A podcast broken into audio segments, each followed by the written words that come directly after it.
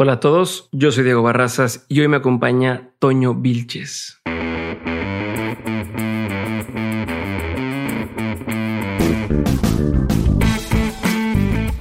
Bienvenidos a un nuevo episodio de Dementes, el programa en el que tengo conversaciones reales, prácticas y sin censura con las personas que se salieron del camino tradicional para hacer realidad sus proyectos y que se han convertido en una referencia para su industria. Hoy tengo el gustazo de presentarles una conversación que tuve hace un par de meses con una excelente persona, un empresario al cual admiro muchísimo y se llama Toño Vilches. Toño, para quien no lo conozca, es socio y fundador de Archipiélago, un holding que busca generar un cambio cultural a través del entretenimiento. Archipiélago incluye diferentes propuestas de restaurantes, bares o clubes nocturnos y para ponerlos en contexto, algunos de los proyectos de los que mencionamos en este episodio son el Festival de Música Trópico, las pizzerías Cancino y el Mezcal Unión. En el episodio hoy hablamos de toda la historia y los negocios de Toño, de tenerle paciencia a tus ideas, de disfrutar tu trabajo y su manera tan particular de ver los negocios. Este es un episodio para cualquiera que esté emprendiendo, les va a encantar y les va a hacer ver las cosas de una forma distinta. Y les ofrezco una rápida disculpa si suena raro esta introducción. Es que no estoy en el estudio grabando donde siempre, estoy en mi casa porque acaba de nacer mi segundo hijo Pablo. Así que si escuchen esto en la voz a la hora de hacer esta introducción, esas son las razones. Espero que disfruten mucho el episodio. En este episodio no estaba todavía, no había nacido mi hijo, entonces creo que sí lo van a poder disfrutar. Y sí estaba en mis cinco sentidos. Les mando un abrazote y espero nuevamente que disfruten el episodio. Toño, bienvenido a Dementes. Gracias por tu tiempo. Ya habíamos querido grabar la vez pasada y no se pudo Tres veces.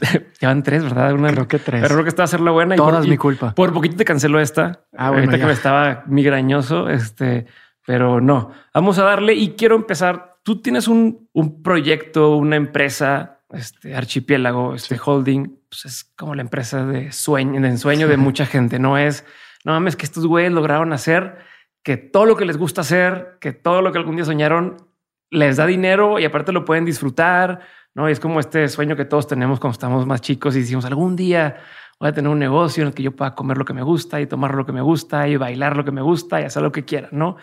Tú lo lograste. Y lo lograste, pues empezaste no, no chavitito, ¿no? Primero tuviste varios trabajos formales.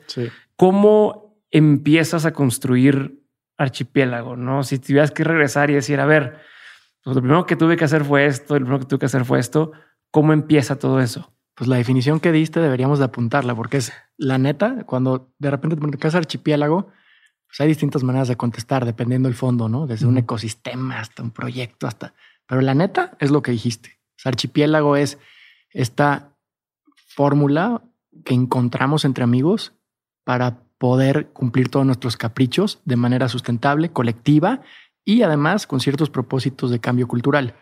Pero si nos regresamos muchos años, yo creo que mucho antes de crear Archipiélago, porque Archipiélago nace a través de Leonor en el 2008. Pero yo, en lo personal, no con Shakes y con Pepe, seis, seis años antes, creé un proyecto para traer el Museo Guggenheim a Guadalajara. Yo soy de allá. Y creé el colectivo G para hacer la parte joven. Y antes, el otro día me acordaba, esa sí es una súper mamada, cuando fue el Mundial de Corea-Japón 2002, dije, güey, qué hueva pasar, qué, qué hueva ver el Mundial en pijama entonces armé un estadio en un pinche bar ahí de, mala muerte. Renté el bar y armé un pinche estadio para verlo con los brothers echando desmadre. Y de repente en retrospectiva dije, o sea, al final el archipiélago es una manera en la que veo la vida. Pero era eso mismo, desde ella estabas haciendo eso. Es lo mismo, o sea, lo del Guggenheim, sí, claro que me gusta el arte, pero sobre todo me gusta tener una manera de vivir la vida con amigos, pasándola bien, rompiendo esquemas. Eh, y eso es, en retrospectiva, archipiélago es como quiero vivir. Y archipiélago fue simplemente el empatar hemisferios para mí. O sea, yo sabía que iba a ser muy chambeador. Desde los tres años viví en una agencia de publicidad. Mi papá, mi papá a los 15 ya me había hecho aprender cuatro pinches idiomas. Eh, nunca en una clase. Sabía que iba a ser muy disciplinado y chambeador porque esa es mi formación de la mi papá. Creativo, pero disciplinado. Pero por otro lado, siempre he sido un vago y siempre he sido alguien que me gusta pasarla bien, amiguero, desmadroso y que me gusta de repente retar al status quo. O sea, ah, así es la diversión. ¿Qué pasa si la cambiamos? No, o sea, me gusta divertirme, pero no así. Entonces, el momento que empatas los hemisferios, dices, sí voy a trabajar toda la vida. y también me la quiero pasar toda la vida, bien toda la vida. ¿Qué pasa si dejo de trabajar para pasármela bien y me la paso bien para trabajar? Entonces, el momento que encuentras eso que parece como tarjetita de China de, sí, sí, de, las la galletas suerte, de la la suerte, fortuna. O sea, más básico que Pablo Coelho. Pero justo en el momento que entiendes, güey, puedo pasármela bien trabajando. Ajá. Así, iluminación, pues hagamos eso. Y poquito a poqui- poquito a poquito se fue construyendo. Y en el 2008 conozco, bueno, en el 2006 conozco a Pepe y a Shakes por distintas maneras. No, a ver, te voy a de Sí. que avances ahí. Ah. Vamos a regresar. ¿Cuándo te cayó ese 20? O sea, ¿cuándo entendiste el tema de puedo trabajar? O sea, puedo pasármela bien para trabajar. Yo creo que lo entendí con el proyecto del Guggenheim en el 2004. Yo venía regresando a estudiar fuera, estudiar y trabajar fuera. Y como que me hizo un compromiso conmigo mismo. ¿En Decir, París "Güey, esa vez? En París, justo. Y en mi generación estaban muchos amigos míos en Londres y regresaban después de ir al fábrica, al estaban así, ah, pinche Guadalajara. Y dije, Sí, "Puta, qué, de qué hueva ser ese vato. Ajá. Entonces, yo prometo que si regreso a Guadalajara, no me voy a quejar de Guadalajara. Al contrario, voy a ver cómo transformo al menos mi Guadalajara. Y fue con el Guggenheim con que lo logré. O sea, el Guggenheim, si lo ves canónicamente, es wow, el museo. En el fondo, y si te soy sincero, lo que buscaba era tener puntos de reunión, fiestas, exposiciones que cambiaran lo que yo entendía como Guadalajara y transformarle un poco a la Guadalajara que quería vivir. Ese proyecto se volvió sustentable. Empecé a tener sponsors, empecé a trabajar con Pernod Ricard, empecé a trabajar con cigarreras, etcétera, Ahí etcétera. todavía no trabajas para Pernod no, nada, y todavía no. Ellos me conocen como cliente. Ok. ¿Cuántos años tenías? 21 años. Es un morro. Un morro, no me había graduado, no me había Pero graduado. ¿cómo confía, cómo, cómo confía, o sea, cómo te ganas la confianza? Porque no es cualquier cosa, no es como, ah, bueno, hice una fiesta fin de semana No, o, nada. conseguí, o sea, era muchas piezas moviéndose al mismo tiempo y marcas reconocidas. O sea, Guggenheim no es como, ah, bueno, pues el, Sí, sí, sí. el museíto independiente o tal. ¿Cómo te ganas la confianza? Yo creo que sabiéndola contar. O sea, yo creo que la confianza se da en la capacidad que tú tengas, obvio, de cumplir, pero ellos no sabían si iba a cumplir. Lo único que yo les podía dar era transmitir lo que yo estaba viendo. Y si cachaban lo que estaba viendo, podían ver el potencial de generar un puente entre jóvenes y arte, que era un espacio Pero, social. pero es que hay un, hay un hueco entre un joven de 21 años a la gente que toma decisiones en las empresas en ese entonces, ¿no? O sea, es como si hoy llegara alguien y le dij- dijera a X empresa, digo, ya es más fácil hoy, pero es que TikTok y es que no sé qué y la madre, pues me estás hablando en otro idioma, porque estás viendo que yo no, no te entiendo lo que, lo que estás diciéndome. ¿Cómo entendías cómo comunicarles de forma que dijeran, bueno, pues sí es un chavito, pero tiene visión o tiene sentido lo que está diciendo? Es buena pregunta. ¿Quién sabe cómo me creyeron? Porque lo Pero- también que dijeras, oye, llevo tantos proyectos hechos, ya este, este es mi portafolio. Sí, sí, sí. No, no tenía nada, no tenía ningún portafolio ni ningún antecedente, simplemente una idea, pero una idea en la cual yo creía. Creía y armé de manera colectiva. Yo sabía que yo no era productor, yo sabía que yo no era artista, yo sabía que no era diseñador, pero me junté con los amigos con los cuales compartí esta idea y demostramos un caso. Y el caso era, hicimos una encuesta muy cagada donde el, del 100% de las personas que le preguntamos qué era Guggenheim, Ujú. el 89% con que contestó en opción múltiple, Guggen qué. Ok. O sea, entonces ya olvídate de, ya ni O sea, siquiera ni te va a contestar, o sea, ni siquiera lo sé leer. Entonces ahí fue, con ese caso dijimos, creamos este puente, pero hay que crearlo a través que las marcas se sumen y generemos una Guadalajara cultural. Ok. Entonces, pues ahí empieza, quién sabe cómo me creyó, me tocó venir a México, agarrar sponsors, y ahí empieza un poco mi relación también con las marcas, generando un ecosistema para que ellas se construyan. Eso lo acabo yo entendiendo muchos años después, pero ¿por qué me creyeron? Yo solo creo que fue porque entendieron lo que yo estaba viendo y supe contárselos. Y pues les latió. Y fue un éxito ese proyecto. Después me gradué y cuando me gradué en el 2005, pues de mi casa me corrieron, porque ahí yo todavía estaba medio becado, ¿no? Ahí era de tú a huevo, haz proyectos culturales. Y en cuanto me gradué, decir, ahora gánate la vida. Y ahí fue donde yo ya no podía donar mi tiempo a un proyecto Sí, ya cultural. tenías que vivir de algo. Todos los sponsors me quisieron jalar a chambear con ellos. Ok, ok. Entonces es donde dices, ah, bueno, cumplí, ¿no? Ajá.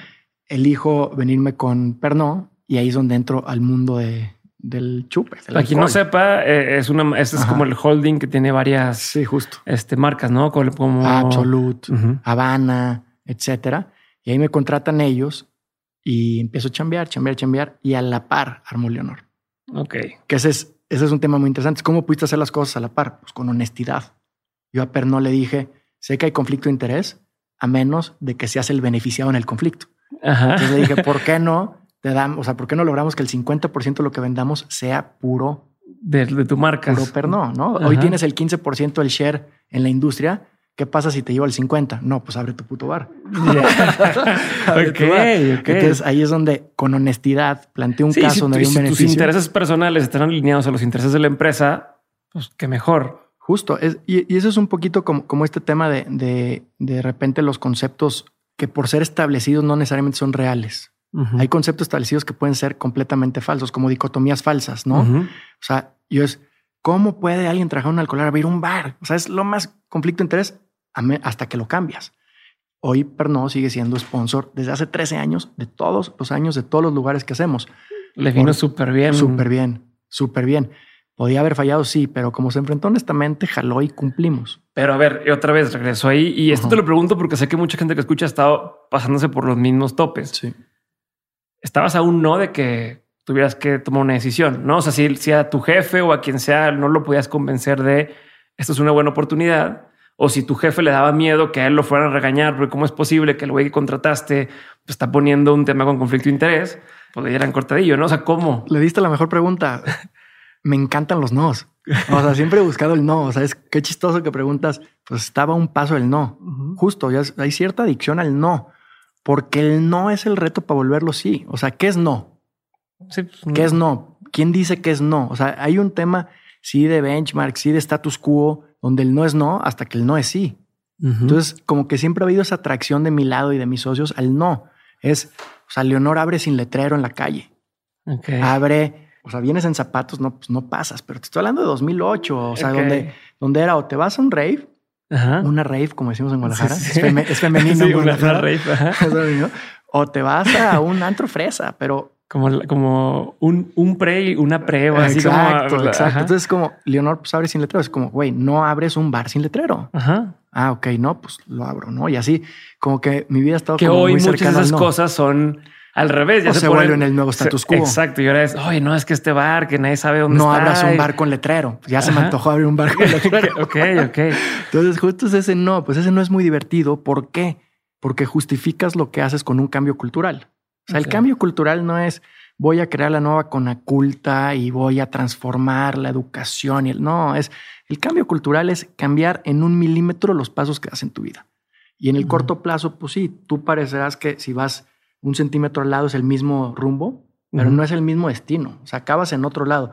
Y si yo pude haber sumado en el 2008 un bar que hoy sigue vivo y que fuiste en tenis y no zapatos, pues qué chingón, porque retea el status quo ese momento y creé, obviamente no lo hicimos nosotros, es mucho más colectiva, fue una generación. y la gente que va también y tiene mucho que, ver, ¿no? Muchísimo que, ver. Fuimos como parte de algo que construye un nuevo status quo con el cual, pues, coincido más que con los zapatos. Pero ¿y cómo, cómo evitas caer en, en el, y pasa con muchos, en este proyecto que se vuelve una especie de hobby que nunca levanta por querer cambiar el estatus, ¿no? O por querer hacer un tema social y que se vuelve algo asistencialista, donde, donde no sobreviven a los años porque no está planteado también como un negocio. Yo creo que es ese balance hemisferios con el que contestaba al principio, es cuando te das, ¿por qué creas un archipiélago? O sea, ¿por qué tú un archipiélago? Por el balance de hemisferios. Soy disciplinado casi siempre llego a tiempo. Casi siempre. casi siempre. En pandemia sí que cancelé muchos planes, ¿no? casi nunca cancelo las grabaciones. exacto, pero los ¿quién no canceló planes en pandemia? No podíamos ni planear a cinco minutos. Pero generalmente soy disciplinado y esa disciplina, si la acompañas de, pero al mismo tiempo soy apasionado de vivir la, la vida que quiero vivir, genera una ecuación sana. O sea, si yo nada más quisiera ser como buen millennial Digo, yo soy early millennial, el más viejito de los millennials. Me aferré. ¿Cuántos años tienes hoy? O sea, 39, cumplo 40 este año. Entonces me aferré en el 81 de, lo, de ser millennial. Pero como este tema millennial de quiero todo y ahorita y mis pasiones y mis sueños, si no le pones poquita disciplina, poquita generación X de le chingo, le chingo, le chingo, puede pasar exactamente lo que dices. Puedes crear castillos de nube, de aire, que pues se los va tirando. Entonces sí creo que es un balance de llegar a tiempo, de no fallar una cita, de cumplir, de mandar ese mail, de volver a hablar. O sea, hay una parte tan básica en la chamba que por más creativo, afortunado, privilegiado que seas, si no cumples, incumples. Y si incumples, pues Bye. solito se cae. Entonces yo creo que es ese balance. Pero ¿y eso cómo lo aprendes? ¿A trancazos? O sea, porque hasta antes de eso, toda tu trayectoria había sido trabajando en otro lado. No, no eras empresario, no eras emprendedor. ¿Cómo das ese salto? En mi caso, a trancazo. Yo creo que cada quien lo aprende distinto. En mi caso, trancazo. O sea, tuve una formación más disciplinada donde si no me aprendía el verbo, pues no salía de mi cuarto, ¿no? O sea, Ajá, ajá. entonces, pues sí, aprendí la importancia de cumplir, de llegar, de saber escribir, de no hacer faltas ortográficas, etcétera. Yo creo que cada quien lo aprende distinto. Hay- hay- naces así, lo aprendes por una experiencia disruptiva en tu vida. Yo fue más mi formación, que siempre fue creativa y disciplinada, creativa y disciplinada, creativa y disciplinada. Entonces, yo creo que de ahí vengo. Pero pues sí, esa es la base. O sea, no hay una pinche fórmula. No es, es que fíjate que mi idea es mejor que la de lado. No, mi idea puede ser igual de buena, peor, mejor, pero si no la sustentas con disciplina, Ujú. bien hacer, colectividad, un- haciendo un equipo de gente más chingona que tú, eso es importantísimo. Pues ¿Cómo encuentras a esa gente? Y me voy a estar metiendo en muchas cosas, pero ¿cómo- es de lo más difícil que creando hacer. cultura operativa. O sea, es, si las encuentras, o sea, te puedo encontrar a ti, pinche Diego es chingoncísimo. Te encuentro, te traigo. Pues, ¿cómo la, cómo la encuentro? Con buen ojo, eh, con amigos, viendo siempre oportunidades. O sea, tu cabeza tiene que estar, o sea, viendo como 270 grados de oportunidades. Ah, ya que chiste, güey, no mames. Qué cabrón hace preguntas. Ah, pues yo, ya sabes. Ajá. Entonces, así las encuentras. La pregunta importante es cómo las mantienes. Porque encontrarlas puedes encontrarlas, pero ¿cómo las mantienes? Las mantienes compartiendo el sueño, las mantienes con cultura operativa, las mantienes con pertenencia. O sea, si tú te jalas archipiélago, tu vida va a ser muy corta si archipiélago no es tuyo. Realmente Pero ¿cómo? tuyo. ¿Cómo lo haces tú? O sea, porque obviamente en las empresas está este, este, y en los grandes corporativos, seguro te pasó en Pernod, donde te, no, es que ponte la camisa y todos Sí. somos esto y qué padre, pero ahora los trancazos, eh, pues, Sí, pues no es cierto, ¿no? Este, o no te sientes tan, tan dentro. ¿Cómo lo logras? Y además, cuando es una empresa chica, eh, especialmente al principio, pues la gente que está nunca va a querer tanto el proyecto como tú lo quieres. O, sea, Sí. o, bueno, es mi impresión, ¿no? O nunca va a dejar tanto como, como tú que eres el, el dueño, es tu hijo, por verlo de alguna Sí. forma. ¿Cómo lo logras o qué cosas prácticas o tangibles has aplicado que crees que funcionan para, para lograr esta cultura? De bote pronto se me, se me vienen a la cabeza tres cosas. La primera es lograr diferenciar valores de principios. Valores es una palabra de recursos que- humanos, ¿no? Como, los valores de la Sí. empresa son honestidad. sí, honestidad y, todos deshonestos, ¿no? Ajá. Principios, la diferencia entre principios y valores es que valores los escribes en un papel y principios los vives. Entonces, lo primero es ser congruente con tus principios, tener principios que la gente comparte y digas, güey, echados para adelante. Pues se ha echado para adelante. Eso es como lo primero, con principios que compartas y que la gente conecte. Lo segundo es con apertura. O sea, la gente, no- o sea, tú no puedes pedir pertenencia donde todo lo dictes tú. Bueno, hay pertenencia en sectas, ¿no? Ajá. Muchísima pertenencia, Ajá. donde Raniere. Sí. eh, en Monterrey hay mucha gente que cayó en eso. Muchos, no vamos a decir nombres aunque no haya censura, pero ya todos lo sabemos. Entonces, esta segunda parte es, es esa apertura, que sientan escuchados, o sea, que estén escuchados, que su voto valga, que su opinión valga. Eso es muy importante, Aunque no esté bien. aunque no esté bien, porque al final no es una, ni es democracia ni es dictadura. Es un pensamiento colectivo. No porque tú digas algo se va a hacer lo que dices. Es que si entra un criterio colectivo y tal vez la tercera palabra de las 10 que dijiste marca algo o se suma algo. O sea, es- o sea, hay que ser diferenciar entre democracia y dictadura. Democracia es todos valemos igual, ni madres. Dictadura es solo yo valgo, tampoco. Es, es un pensamiento constante colectivo. Ok, ¿no? Entonces, es lo segundo. Y lo tercero, que es de repente lo más tangible, sí Archipiélago está basado en un modelo, y voy a dar un tecnicismo así de, de negocio, pero en un modelo de operating equity, de sweat Ujú. equity. Ujú. A nosotros, si te regresas a las primeras cinco palabras que dijiste, es cómo estos cabrones han logrado hacer todo lo que quieren vivir y pasársela chingón. Yo podría ser capaz de creer todo lo que quiero vivir, pero si no lo comparto, me la pesaría de la chingada. Ujú. Estresado. No, o sea, es como, ¿cómo crees que voy a hablar con Diego? No mames, ahorita tengo que. O sea, la única manera de ver a mi familia, de ver a mis brothers, de güey, de ser el primero y- en llegar y el último irme en trópico, de poder echar, etcétera, etcétera, es realmente compartiendo. Y cómo nosotros compartimos bajo este modelo en el cual si tú de repente tú dices, oye, güey, hay que hacer una archipiélago, pues ¿por qué no armamos un canal de contenido? Va. pues si es algo nuevo en Archipiélago, llegas, te asocias, lo creces y eres parte, eres parte realmente, eres socio de lo que haces. Y ese modelo que existe en cada unidad de negocio existe en los cancinos.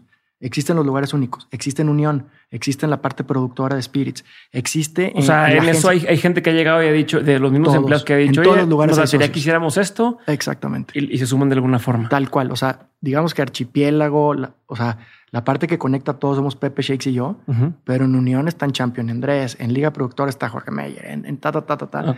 En, los cancinos está Toño Mesaga, en todos hay un. Entonces, eso al final, déjate la aspiracionalidad, es una realidad de que quien le chinga o sea, si llueves para todos y la tierra es de quien la chambea. Entonces, si hay esos principios, conectas el uno y el tres reales. ¿Por qué?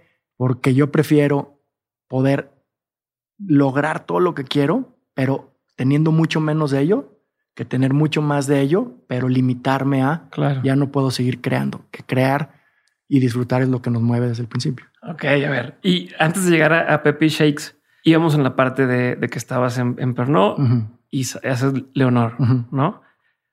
¿Cómo decides irte tiempo completo? O sea, ¿en qué momento haces ese brinco de decir ya hasta aquí? Porque te están dando permiso de hacer ambas cosas, ¿no? Entonces, cuando... E, esa parte es una parte muy personal mía. En el 2010, a los dos años de Leonor, nosotros ya teníamos tres bares. Bueno, dos bares y, un, y una saquería. Ok. ¿no? La saquería pues, servía sushi y además tal, estaba donde hoy está el ojo de agua en la glorieta de, de Amsterdam. Ok. Y ahí llegó un punto donde mi capacidad de entregar lo que a mí me gusta entregar cuando chambeo ya se veía topada de un lado, del otro o de los dos. Entonces eso me empujó a tener, ahí? Tenía en el 2010 tenía 28, 29 ¿Seguía soltero? Pues con mi vieja, que llevo ya pero, 15 años. Pero, vivías, vivían juntos ya. Sin hijos, sí. Ok, pero ya, ya estaba ese tema de, pues, pues no puedo estar todo el día. Sí, y sobre todo, o sea, yo venía de, en Pernomia muy bien, pues el que crecía, el pinche chavito ahí, chambeador, eh, que le iba bien. Y pues en los bares iban crece y crece y crece. Y yo tenía una carrera interesante dentro del corporativismo. Y esta pregunta es buena porque me la hacen de repente mucho. Es en qué momento transicionas, ¿no? En qué momento partes de un corporativo a otro. Entonces yo podía seguirme el corporativismo y crecer y ser de repente director, de marketing, director expatriado y... la chingada y vivir en Francia, toda madre, con todo pagado. Todo pagado aparte, sí. Con todo pagado, viendo el Sena, estaba toda madre el plan. o podía crear mi empresa, mis sueños, etcétera. Y ahí fue donde yo, con honestidad otra vez, pues llegué y dije, le dije al director de marketing, cabrón, yo no sé si quiero ser director de marketing y yo ya sé que no puedo seguir con las dos cosas. Y ahí tuvo un gesto poca madre Gustavo León, que era mi director en ese entonces, me dijo, güey, estás despedido. Así. y yo de, güey, no, no llegué a que me despidieras, llegué a preguntarte, ya está, estás despedido. Y ahí fue donde yo transiciono. Chingón, porque te dan tu liquidación, ¿no? Además. Además, digo, ya salió de Pernod, ya se puede enterar esta historia, pero el güey con toda pinche nobleza dijo, este güey lleva cinco años partiéndose el hocico, dando todo. ¿Por qué se tiene que ir? Porque renuncia con cero pesos o con un finiquito, ¿no? Entonces me dice, no estás despedido, cabrón, sigue tu pinche rumbo. Y ahí es donde yo transiciono porque ya no podía con las dos cosas. Esa es la realidad. O sea, llegó un punto donde el, no el estrés, sino la capacidad de entregar ya se iba a pelear. Y ahí es donde yo transiciono, pero lo que logré fue una transición. Es un poco como cuando tocas música, cuando mezclas. O sea, no es pausa play, en mi opinión. sí, puede haber pausa play, pero va a sonar bien culero en medio. Sí, mejor pon un playlist. Es como si tuvieras un playlist de cambia, cambia, cambia. No hasta en Spotify ponle el fader. hasta pones esa transición de ciertos segundos y fue lo que logré. Fue una transición de dos años en la ah, cual. Pues un chingo. larga, larga. O sea, fue una transición. Yo tuve un bar, tuve dos bares, tuve tres bares, ya no pude más, pero yo ya me salí con una seguridad económica. Yo ya me salí con un proyecto medio hecho y yo ya me salí sabiendo que ahí estaba encontrando de manera ya mucho más formal, mucho más empresarial, lo que yo era desde, desde chavito, ¿no? Entonces ahí salgo y ahí sí, ahí nace Archipiélago. Archipiélago nace cuando yo salgo y cuando Shake sale y cuando Pepe sale de lo que hacía. O sea, todos estaban al mismo tiempo. Todos estamos en, algo más. una empresa. Y, pero los bares eran con los tres. Los tres. Ok, voy a hacer varias pausas ahí para ahondar un poquito en esto.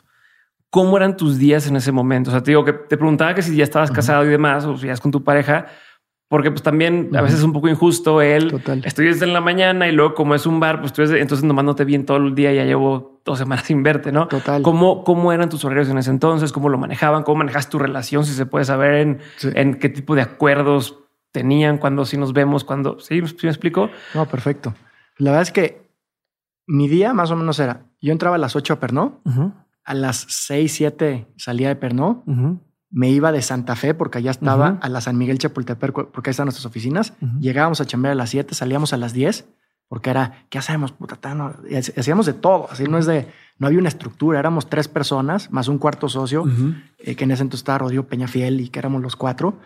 Y pues era, ¿qué hacemos esto, lo otro? A las 10 salía, me iba a dormir, me levantaba otra vez a las 8, volví a salir a las 7, volví a salir a las 10. Y los jueves, porque más me agarró con muchas ganas de desmadre, salía a las 7, nos chambeábamos un rato, nos íbamos a Leonor, acababa a las 5 o 6 de la mañana, me iba a chambear a las 8 No. y así me aventé dos años. No. ¿Cómo, cómo era con, con mi vieja? Pues también... ¿Cómo la- se llama? Perdón. ella? Ale. Ale, ok. Ale. Y pues lo pasábamos juntos. O sea, era como Ok. otra vez había esa congruencia. No era un business, era un hobby. Era el bar de nuestros amigos donde O nosotros. sea, ella iba a esas juntas. Claro, o sea, no, las juntas no. Pero al bar sí. Solo de jueves. Ok, al, bar sí. Al bar sí. Y pues era poca madre. O sea, o sea, hoy lo ves en retrospectiva con hijas y así decir, güey, qué bien, qué buen desmadre echábamos. Y era como ese bar lo hicimos para nosotros, realmente para nosotros. O sea, Leonor tocábamos nosotros, eran nuestros brothers, eran nuestras reglas, eran los precios que queríamos pagar, era. Y así pues se dio como muy natural la parte del disfrute. La diferencia era pues poder pararte a Pernod o poder llegar a las 7. Esa era la diferencia, la parte Ok. disciplinaria. Y a ver, y en cuanto a, porque luego también está este tema de, de- de la lana, de decir, mm, digo, renuncio a un cheque seguro cada quincena, algo que pues, a lo mejor no es tan seguro. Para cuando te saliste, ¿ya era más seguro eso que tú recibías? ¿O seguía variando? ¿O era menos? ¿Era más? Ya era parejo. Ok. Ya era parejo. Justo ayer, o sea, cené con Ale y decíamos, o sea, también es un poco cómo ves las cosas. Es, o sea, nosotros decíamos, ah, cuando nos conocimos yo ganaba X y ella ganaba X. O sea, entre los dos daba un sueldo ahí chico. La pasábamos igual de chingón que ahorita. O sea, también es un poco por qué estás haciendo las cosas. Si las cosas las haces por el fin económico, pues puede ser que sea una carrera hasta que la logres, ¿no? Y decir, puta, la meta es el varo. La meta nunca fue el varo, la meta fue encontrar una vida donde yo pudiera pasarme la chingón trabajando con mis amigos, mi vieja alrededor. Y eso fue Ok. desde el principio lo que encontramos. Y al día de hoy es así. O sea, en 10 días abrimos taberna en. General Prim. Y pues es eso, es, o sea, sigue siendo esta evolución de cómo vivimos, de lo que queremos. En Unión, pues hace 10 años éramos, seguimos siendo muy mezcaleros, pero hoy traemos otras ideas increíbles en la cabeza. En el caso de los festivales, pues nace con Trópico, pero hoy hay otro tipo de festivales. ¿Por qué? Porque también evolucionamos y evoluciona nuestra comunidad. Ok, tengo un montón de dudas de todo eso también. Sí, sí, Ahorita sí. voy a llegar. Es que, hay- es Sí. que tienes todos los proyectos que digo, algún día me gustaría tener así. Eso, entonces quiero desmenuzar muchas de las cosas. Sí. Pero eh, voy a regresar ahí. Entonces, bueno, ¿cómo decides con quién hacer los proyectos? O sea, en, en al principio, cuando nace Archipiélago, ¿cómo decides, oye, con ellos y me voy a casar con ellos para los siguientes proyectos? O decir, bueno, nomás dos bares con ellos y con alguien más hago lo otro. O sea, ¿cómo vas tomando esas decisiones? Sí, justo. Porque aparte, porque todo el mundo te dice con amigos es peligroso hacer negocios, no es como el, el- lo típico que dicen. Y otra vez persiguiendo el no, pues, no sé si. Eso está muy cagado. Ayer, antes de no tenía sueño, me puse a ver Instagram y ves que en el segundo icono es como los stories ahí, Ajá, ajá. que por la pinches cookies crees que te van a interesar. Ajá, Y salió un güey, un empresario mexicano, creo que el de Genoma Lab, uno de esos. Quién sabe por qué me salió Genoma Lab, pero, pero decía el güey: no hagas de tus amigos socios, haz de tus socios amigos. Ujú. ¿Quién dijo esa mamada? O sea, ¿por? o sea, ¿por qué no puedo ser un nepotista profesional? Es otro de, no sé nepotista. No, pues, ¿por qué chingados no? O sea, ¿por qué, la, por, qué, ¿por qué la gente que quiere no puede ser chingoncísima lo que hace? Nuestro modelo siempre ha estado basado alrededor de la amistad, de gente con la que quieres compartir. Otra vez, te la pasas poca madre chambeando. O sea, es- ¿por qué no quisiera yo crear un proyecto donde la gente que me cae poca madre, que sean brothers, que comparta manera de ver las cosas, ¿por qué no Claro. ser socio de ellos? Ahora, no significa que todos los amigos que haces socios van a terminar siendo socios. También tienes que tener esa madurez. También hay amigos que se volvieron socios y en algún punto tienes que decir, pues no jaló la sociedad, pero amigos, ¿no? Ajá. O sea, entonces es un poco esa evolución. Leonor lo abrimos entre ocho, por ejemplo. Ok. No éramos tres o cuatro. Pues los otros cinco que siguen siendo socios de muchos proyectos, son socios de Trópico. Al final ellos no operan archipiélago, al final ellos per se no son archipiélago, son socios de muchos proyectos archipiélago, pero sobre todo siguen siendo nuestros cuatro o cinco mejores amigos. Ok. Entonces, obviamente es una curva. La primera vez que hubo desencantos fue como de, te odio, no, pues eres el peor amigo de la historia. Y te lo tomas personal y, y está esta parte del ego de, puta, fallé, pero yo y él. De repente también lo vas trabajando, lo vas superando y dices, güey, chamba es chamba y no pasa nada y lo separas y no fue personal, no jaló. Entonces, pues en conclusión, yo seguiría asociándome con cualquier amigo que crea que pueda crear algo, pero también con, con la apertura a decir, y si no jala, el origen no cambia. O sea, no tiene por qué cambiar. Es como, creo que somos capaces de generar divorcios funcionales y más que funcionales que hasta llegan a mejores etapas de tu vida. O sea, se vale terminar algo que no está jalando para abrir algo mejor. Entonces, pues es como la tirada. A ver, tengo varias dudas de, esto que me comentas. Por un lado, ¿cómo le haces si dentro de Archipiélago muchos se vuelven amigos de los mismos colaboradores de la empresa? ¿Cómo decides cuándo correrá alguien? ¿Cómo correrá alguien? ¿No? ¿Cómo manejas todo ese tema? Mm, pues es buena pregunta. Sí nos, sí nos ha, o sea, sí ha habido momentos difíciles donde de repente, pues amigos que trabajaban ahí, tal vez no socios, como socios, es pasa menos, porque hay menos socios y al final creo que lo puedes platicar más puntualmente. Algún acuerdo en específico. Con gente que se suma a chambear y que tienes cosas en común, pues sí puede haber esos medio desencantos de decir, ya no nos llevamos.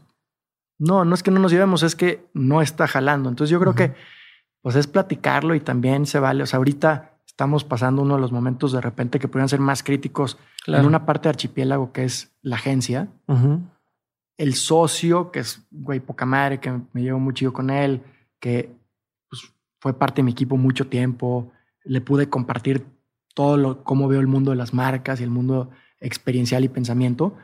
El güey decidió crear su propio proyecto que prácticamente va a ser la competencia de ese negocio. Otro cuate de la agencia lo sigue y, en otro momento hubiera sido personal. En otro momento decir, ¿cómo, güey? ¿Me vas a competir? Y en este momento te das cuenta que lo único que no es relativo son las formas. Y la apostamos a formas correctas. Fue de, güey, si nos ponemos en perspectivas personales, siempre le vamos a encontrar el ángulo culero a lo que está pasando. Hagámoslo en formas bien, o sea, salgamos bien, no hablemos mal entre nosotros. De repente eso puede llevar hasta colaborar. Entonces, como algo que tú creerías que por lógica es negativo, porque claro, que se salga tu socio a abrir otro proyecto igual que el tuyo, pues dices, no mames. Pues güey, si hago una encuesta de 100, 100 dicen que está culero. Sí, sí, sí. Pero otra vez ese no. O sea, ¿quién, ¿quién dijo que ese modelo no puede ser retado? ¿Quién dice que el modelo de la separación no puede llevar a nuevas colaboraciones? ¿Quién dice que de repente que este cuate que, que en una semiótica tradicional es, puta, güey, se salió y es tu competencia, es tu mayor rival? En muchos casos tu pareja sería la que primero que te, ¿cómo te vas a dejar? ¿No? ¿Cómo te vas a dejar? Y los brothers. Y también del otro lado es como, puta, ¿por qué? ¿Por qué son tus socios? Tú haces toda la chamba. al final la gente, la gente te habla desde, desde, desde cómo ellos ven la vida y la vida a veces se parte de la historia, aparte. Y esa es la que hay que retar. Lo que hay que retar es la manera de ver la vida. Esa es la parte divertida en lo que haces. Entonces, obviamente, para mí sería más fácil, en este caso, tal vez hasta con justificación, tomar eh, rol de víctima. ¿Qué chingados va a cambiar eso? En la manera de ver la vida. Entonces, más bien como le das la vuelta y decir, órale, güey, te estás yendo, hagámoslo bien, respétame esto, esto, esto, no me compitas aquí, aquí, acá, hablemos, tengamos comunicación. Yo, pues ve, estoy hablando chingón de él en vivo, o sea, bueno, casi vivo, ¿no? Eh, o sea, grabándose. Y es un poco retar esa parte. Yo estoy seguro que cuando retas ese status quo, cuando retas los modelos de negocio, terminas generando caminos colaborativos increíbles. Yo estoy seguro que va a llegar un momento donde yo no pueda tomar un proyecto experiencial y se lo voy a dar a él. O viceversa. Y sé que va a ser al revés. y al revés igualmente. Y al final, qué chingón. business hay para todos. O sea, brothers y amigos, pues hay que cuidarlos y, y yo prefiero tratar de cerrar ciclos como los abres, con todas las ganas, la pasión. No más que eso, como seres humanos somos bien pendejos y cerramos fatal lo que abrimos chingoncísimo, ¿no? Entonces, pero pues es todo retar. Pero a ver, todo lo que estás diciendo ahorita, digo, ya vamos hablando bien poquito tiempo y digo, este cabrón tiene una forma bien padre de ver la vida. Siempre ha sido así, cómo se fue formando, cómo eras más chavo, este, como pues bastante pendejo y sigo siendo, ¿no? O sea, o sea todavía veo, las, veo a veces la vida de manera como muy personal, muy apasionada, eh, a veces con ego, a veces competitiva. O sea, son partes de mi personalidad que no van a dejar de ser. O sea, soy competitivo, soy apasionado, soy enojón, sí, pero, pero pues el chiste de la vida es irla aprendiendo y irla entendiendo y de repente pues generar un poquito de, de conciencia mucho más allá de lo espiritual. Generar conciencia en eso que vas entendiendo y dices, güey, o sea, pues sé poquito, abre tu perspectiva y lo que está pasando, ponte en sus zapatos. Entonces, ¿cómo soy? Pues soy un güey como la mayoría de que, pues, defectos y virtudes. ¿En qué trabajo? En, en, tener una más amplia perspectiva de las cosas, en ser capaz de ver lo que Diego está viendo, porque mi realidad es 180 grados opuesta a la tuya. O sea, yo estoy viendo cajas allá, tú no estás viendo cajas, discutamos sobre si hay cajas o no. Ya. Entonces, esa, esa perspectiva un poquito más empática es lo que te vuelve, creo, más inteligente, ¿no? Y la segunda, pues el resto ya es, es un tema más de, de cómo quieres ver la vida, que en eso siempre he sido muy optimista yo. O sea, siempre he sido como, o sea, eso está medio lleno. Ya. Pura madre, está casi vacío, pero güey, o sea, le veo, ah, pues es que le cabe más agua o, el agua sabe, o sea, siempre he sido buen, bueno para crearme historias, pero lo chistoso es que cuando me las creo, trabajo en ellas y las logro. O sea, logras creértela. Logro creérmela y logro hacerla. Okay. Entonces, yo creo que es un poco eso. O sea, es tan, tan, tan equivocado como muchos, a veces más, porque soy escorpión. Yo también, güey. Ah, pues güey, ahorita vamos a sacar los pinches. Y ay, perdón, era escorpión, ¿no? Y pinche pincelazo ahí de. O sea, soy escorpión, soy escorpión, ascendente escorpión. Ok. Entonces, ni siquiera tengo trascendencia. Soy doble escorpión pero cuando acepta, o sea, sí, güey, pues igual te pico, pero porque soy escorpión, pero no fue personal. O sea, estamos aquí tirando barrio y, echando desmadre. Entonces, son cosas que ¿Crees en todo eso de la astrología y la numerología? No, nada, pero sí soy bastante escorpión. Pero, pues sí, luego, luego traes esa, esa, ese, tema y creo que pues, se resume en eso, es tratar de ser un poquito más abierto, más empático, abrir la perspectiva. El mundo no es como tú lo ves. Hay como 6 billones de perspectivas del mundo. Y lo segundo, sí creo que eres capaz de darle el sentido que quieras a las cosas. Oye, ¿cómo te ¿Qué es una pandemia? Pues da el sentido que le quieras dar, le puedes dar a la pandemia. Puede ser tan culero o tan afortunado como desde tu perspectiva lo veas. Pero ¿y cómo, cómo convences de eso a tus inversionistas, a tus socios? A... Porque obviamente tú puedes decir, güey, qué buena oportunidad vino con la pandemia porque vamos a poder crecer el servicio de domicilio con Cancino y vamos a poder convertirnos en tal. ¿Cómo convences al que sea el inversionista de no echarse para atrás o de que vea tu misma realidad? ¿No? ¿Cómo, lo empiezas a lograr? Pues es, yo, te, yo creo que lo primero es eso mismo que cuando me preguntabas de ¿y por qué le entró el primer sponsor en el, cuando ibas en universidad? ¿no? Es como, qué credenciales tenías. Yo creo que compartiéndole lo que ves. O sea, si tú logras que yo me ponga en tus zapatos, yo ya estoy de, tu lado, ¿no? Ok.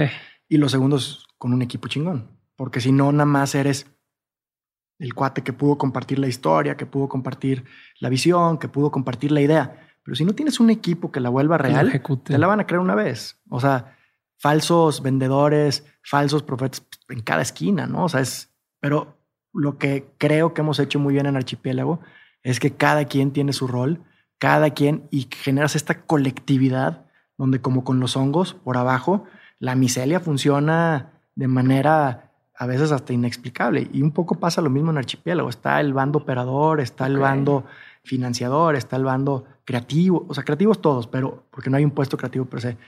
Eh, pero sí hay como esta no Hay un director creativo. No, hombre, esos, puestos de, de, O sea, es como director creativo. O sea, el contador tiene que ser el más creativo de todos. O sea, claro. el abogado, el fiscal, el mensajero tiene que ser el más creativo. O sea, como puestos creativos. O sea, agencia que tenga puestos creativos es que, que sí está medio en los noventas.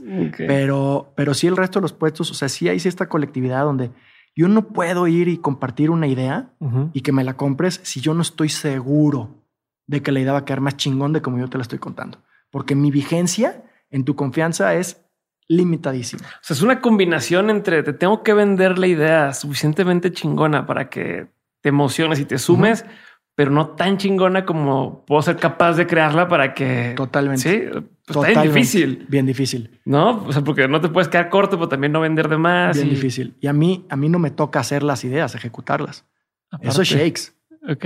O sea, Shakes y, y Gabo y Champions, esos esos güeyes, la idea que se logra, van y la logran. Entonces, también, pues es difícil contestar, pero vas armando una, vas siendo parte de una comunidad que, que neta puede lograr cualquier cosa que vemos. Y eso es lo que Ok. Archipiélago le da, o sea, dentro de su comunidad es como de, güey, a huevo voy algo archipiélago. Claro que voy a comer sus pizzas, claro que voy a ir a la zaranda, voy a ir a Jardín Paraíso, voy a ir a Taberna cuando abra, voy a ir a Trópico, voy a ir a Acme, voy a echarme unos mezcal Unión porque sí está un poco esa, esa entrega que hacemos realmente de disfrute. Y yo creo que el primer, o sea, si tú me preguntas, ¿por qué tendría yo que creer en eso? Porque lo hacemos para nosotros. Y porque yo no voy a crear algo chafa para mí. Claro. Yo no voy, o sea, Claro, no voy a claro. tomar algo chafa ni caro. O sea, es- soy el primer, somos la primer base de esa comunidad. Entonces, Yo siempre pongo ese filtro cuando le digo a alguien, digo, a ver, ¿le ofrecerías tu producto a tu familia? O exacto. sea, y los podrías ver a la cara cuando te lo compren. Exacto. Entonces sí, a veces, ay, güey, pues no, pues no, pues Chance no. entonces, pues entonces no está ahí todavía. Sí, o sea, sí, todavía sí. le falta. Justo. Oye, a ver, antes de pasar a, a- a algo más, porque tengo, un- híjole, Tú dale. a regresarme. Tenía dos dudas de lo que hablábamos sobre los socios y los amigos. Y tengo una duda ahí de cómo le hacen, porque siempre está esta hambre, más bien, siempre está estas ganas de hacer tal cosa, no como la visión o el objetivo de algún día tendremos esto y esto y esto. Pero luego se entromete el hambre, no el oye, pues que yo tengo tres hijas o es Claro. que yo esto otro. ¿Cómo evitan como socios y después como empresa que ese tipo de situaciones nuble la toma de decisiones o que tengan que, pues ni modo, este, permitimos que entrara un cuarto socio eh, accio- este, mayoritario, accionista, porque necesitamos la lana para sobrevivir o, o sea, se han visto en esas situaciones y cómo, cómo hacen para que esos intereses personales de pronto de cada socio según su etapa de vida no nublen o no afecten lo que está sucediendo en la empresa. Yo creo que son modelos. Sí, perfecto. Hay, hay muchas empresas que su ambición, porque luego hay ambición y hay hambre. ¿no? Hay, hay veces que las empresas tienen una ambición tal que tienen que nacer con un fondo de inversión Ajá. y puta, de repente o sea, te dieron varo como la- el valor de tu empresa en 10, 20 años, si te va chingón, es como, qué presión. Sí. Son maneras de vivir. A mí no me gusta deberle a nadie. o sea, y no porque deber esté mal, Ujú. para nada. O sea, tú puedes pedir préstamos y de crecer.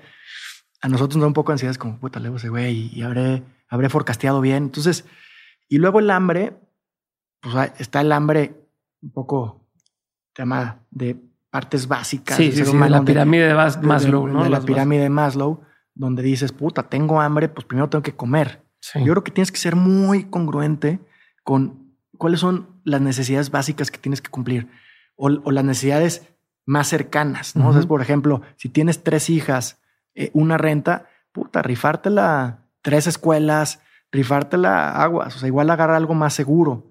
Porque si agarras algo desde el hambre, te puede hacer tomar decisiones pues, equivocadas. Pero a eso me refiero, o sea, a eso me refiero. Si de pronto tú y tengo tres hijas y te dicen, no, está taberna, vamos a Ujú. entrarle. Y tú dices, no, porque Ujú. pues, pues estoy arriesgando el patrimonio de Sí. mis hijas que a lo mejor estando tú antes de tus hijas podías decir, "Eh, pues me la juego. Acabo que si, Sí. si no pega y perdemos lana, pues me, me mudo a un departamento más chiquito, ¿no? O y no va a pasar nada. Justo. Y la segunda parte del hambre, pues es un hambre menos ligada a la necesidad Ujú. y mucho más al espíritu. Es como, güey, claro que tengo hambre, tengo hambre de crear, tengo hambre de llegar lejos, tengo hambre de, de trascender, tengo hambre de, de, güey, de sorprender, tengo esa hambre. Entonces hay que entender el hambre en función del contexto. Si el hambre forma parte del contexto donde, pues, cómo pagas tu renta, cómo tal, está perfecto. Hay banda que se rifó a crear proyectos gigantescos con hambre de pagar su renta y, y te, pues, te ponen un, en un drive de decir, Ajá, o sea, ya sabes, como dicen los gringos, the razor blade on the throat.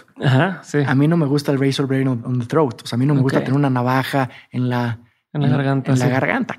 O sea, entonces, nosotros es un hambre mucho más creativa, mucho más de, de, sí, de crear cosas, cosas poca madre y nuestro contexto favorece. Que otra vez, o sea, yo creo que es una parte de cómo quieres vivir tu vida y también el contexto que tienes. Nosotros, a nivel contexto, yo creo que tenemos dos cosas que nos favorecen. La primera, pues tuvimos la suerte de, tener resueltas partes básicas de la vida como un lugar donde vivir o poder pagar una escuela eh, o poder comer. Y después la otra parte es que necesitamos poco para vivir. Entonces, no, o sea, no es como de, güey, si no tengo un X, voy a ser infeliz ni madres. O sea, con un pinche mezcal en mano, en una banqueta, te la pasas chingón, con un brother. entonces, el momento que quitas esa parte de lo que necesitas para vivir, si necesitas poco para vivir y eso poco está cubierto, ya está. Quitas esa presión, quitas esa pinche presión que yo siempre le he huido. Mezcal Unión no hubiera llegado a ser el mezcal uno en restaurantes, bares así de México, ni el mezcal dos a nivel nacional, ni el que top 5 de crecimiento en el mundo, si hubiéramos tenido hambre de cómo va a pagar las omias. Nunca. Y eso creó un modelo que a mí me encanta, que es de autosustentabilidad. No hacemos un proyecto que no sea por lo menos autosustentable. Por más chingona que sea la idea de marketing, si no se paga sola, le huimos. Entonces, pues, traes este tema como muy justo, que las cosas vivan por sí solas y de ahí construyes. A ver, entonces vamos entrando ahora sí en esos temas, pero me regreso un tantito para hacer la intro de cómo deciden formar Archipiélago, ¿no? O sea, que fue donde te interrumpí desde el principio y que, a ver, hablaste con, con Shakes y con Pepe y dijiste, vamos a hacer este tema. ¿Cómo nace, cómo se concibe esto, con, con, miras a qué y cuáles son los primeros pasos que van dando? Justo, en el momento que, que entras al tema de la autosustentabilidad, creo que lo ligas perfecto con el origen de archipiélago y como con lo entendemos hoy. eso me dedico. O sea, es perfecto, ¿no? eso te dedicas, ya se ve. ¿Cuántos podcasts llevas? pues como 200. A huevo. Entonces, o sea, creo que esta parte de, de, autosustentabilidad se liga perfecto como, como nace, pero se liga todavía más cabrón como lo entendemos hoy. Y lo entendemos hoy post pandemia. En la pandemia nos metimos a fondo a entender qué chingados era ese archipiélago, ¿no? Y cómo proteges archipiélago en nosotros mismos. Y creamos un proyecto que se llama Future Proof. O sea, a prueba, a prueba de sus pinches fundadores, ¿no? Porque también si archipiélago no no esta fábrica de, ah, pues hoy quiero convertirme de nieves artesanales de Guadalajara, porque yo sé, no, pues espérate, cabrón. O sea, tiene que ver o no con archipiélago, porque tampoco es, es una fábrica de caprichos, aunque seamos caprichosos. O sea, tiene que haber un sentido estratégico. Y un poco nace así sin darnos cuenta. Archipiélago, su nombre explica su razón de nacer. Nosotros en el 2011 ya teníamos, estábamos lanzando Mezcal Unión. Teníamos dos restaurantes en las Cibeles. Teníamos ya un cancino, La Ventanita, Leonor. Un chingo de cosas. Y ya hacíamos fiestas, ¿no? Y de repente platicabas con él y decían, o sea, si tú le hubiera preguntado a algún maestro mío de la escuela, no, fíjate que tengo un producto, tengo un servicio, tengo una. Es la antítesis de cualquier escuela de emprendimiento. Eres un pendejo. Foco. O sea, enfócate. No puede ser ¿Cómo le vas a pedir a un inversionista si tienes tantos? ¿Cómo le explicas? O sea, es como eres lo menos escalable, replicar esa escalabilidad y tú no replicas. Todo es horizontal. Lo horizontal es bien difícil de lograr una cultura operativa. Ni, ni siquiera es vertical tampoco, porque dijeras tú, bueno, este, antivertical. hago esto que le da servicio a esto y que le da servicio a esto otro. Pues, Antivertical. La verticalidad te permite teórica y prácticamente perfeccionar, escalar, crecer. Y nosotros le huimos a la verticalidad. O sea, si la verticalidad, por si no, no me estoy explicando, o a ti sí, pero me encanta. Es, el repetir algo. El, encuentras una gran idea, repítela y crécela para abajo. Entonces es la misma, es el mismo equipo. O sea, ahí tiene muchas bondades. Pero nosotros en personal le huimos a repetir. O sea, es como, como digo, para seguir con el contexto y ponerlo, es como el, como el, la televisora que aparte produce los contenidos y tiene la agencia de medios y luego esa misma agencia de medios le da servicio a este otro y luego tiene la escuela de actores que luego mete a su televisora y así se van para arriba. Sí, o más básico. Soy Starbucks, le pegué a Starbucks, vamos a hacer 6000 Starbucks en el mundo. Aparte. Es, o sea, es ya le pegaste, síguele, síguele, porque ya lo, ya la inversión inicial de talento ya la puedes medio sistematizar. Sí, claro nuestro caso, le pegamos una buena idea. ¿Por qué no abres más Leonor? No, pues me muero. ¿Cómo crees? O sea, Leonor es único e irrepetible, ¿no? ¿Por qué no haces más trópicos? No, porque trópico es trópico, como nació. Hay una fidelidad a la idea, al alma de, la, de lo que estamos creando que nos vuelve súper horizontales. Entonces la horizontalidad era súper criticable. Es como, ¿cómo puedes tener un mezcal y tener un bar? ¿Cómo puedes tener un restaurante y, hacer fiestas? ¿Cómo puedes tener una agencia y tener una feria de arte? Es como, güey, no, no, no. O haces arte o haces agencia y de repente ahí nace archipiélago como pretexto, como justificación a nuestro desorden. Entonces, archipiélago dice, güey, pues, ¿qué es un archipiélago? La unión de un desorden, es, ajá. O sea, es un espacio de mar que incluye a sus islas y que esas islas pueden ser, si lo ves de lejos, dices, ¿qué es este desmadre? Sí, que O sea, tiene no- que ver una con no otra, no, forman hay un una orden. figura, no hay un orden, excepto que son un archipiélago. ¿Y qué haces que sea un archipiélago? La colectividad, que cada pinche territorio de mar juegue un rol. Entonces, todo proyecto es vital para el otro. ¿De qué manera? Ya veremos. Pero tú eres responsable del proyecto al lado de ti. Entonces empieza a generar esta conectividad donde en Leonor se vendían boletos. Ya le diste. Entonces, 13 años después nos damos cuenta que nosotros no éramos un conjunto de proyectos que buscaban generar cambios culturales a través del entretenimiento, compartiendo felicidad a una comunidad. Así lo entendimos 12 años. Conjunto de proyectos. No somos un conjunto de proyectos.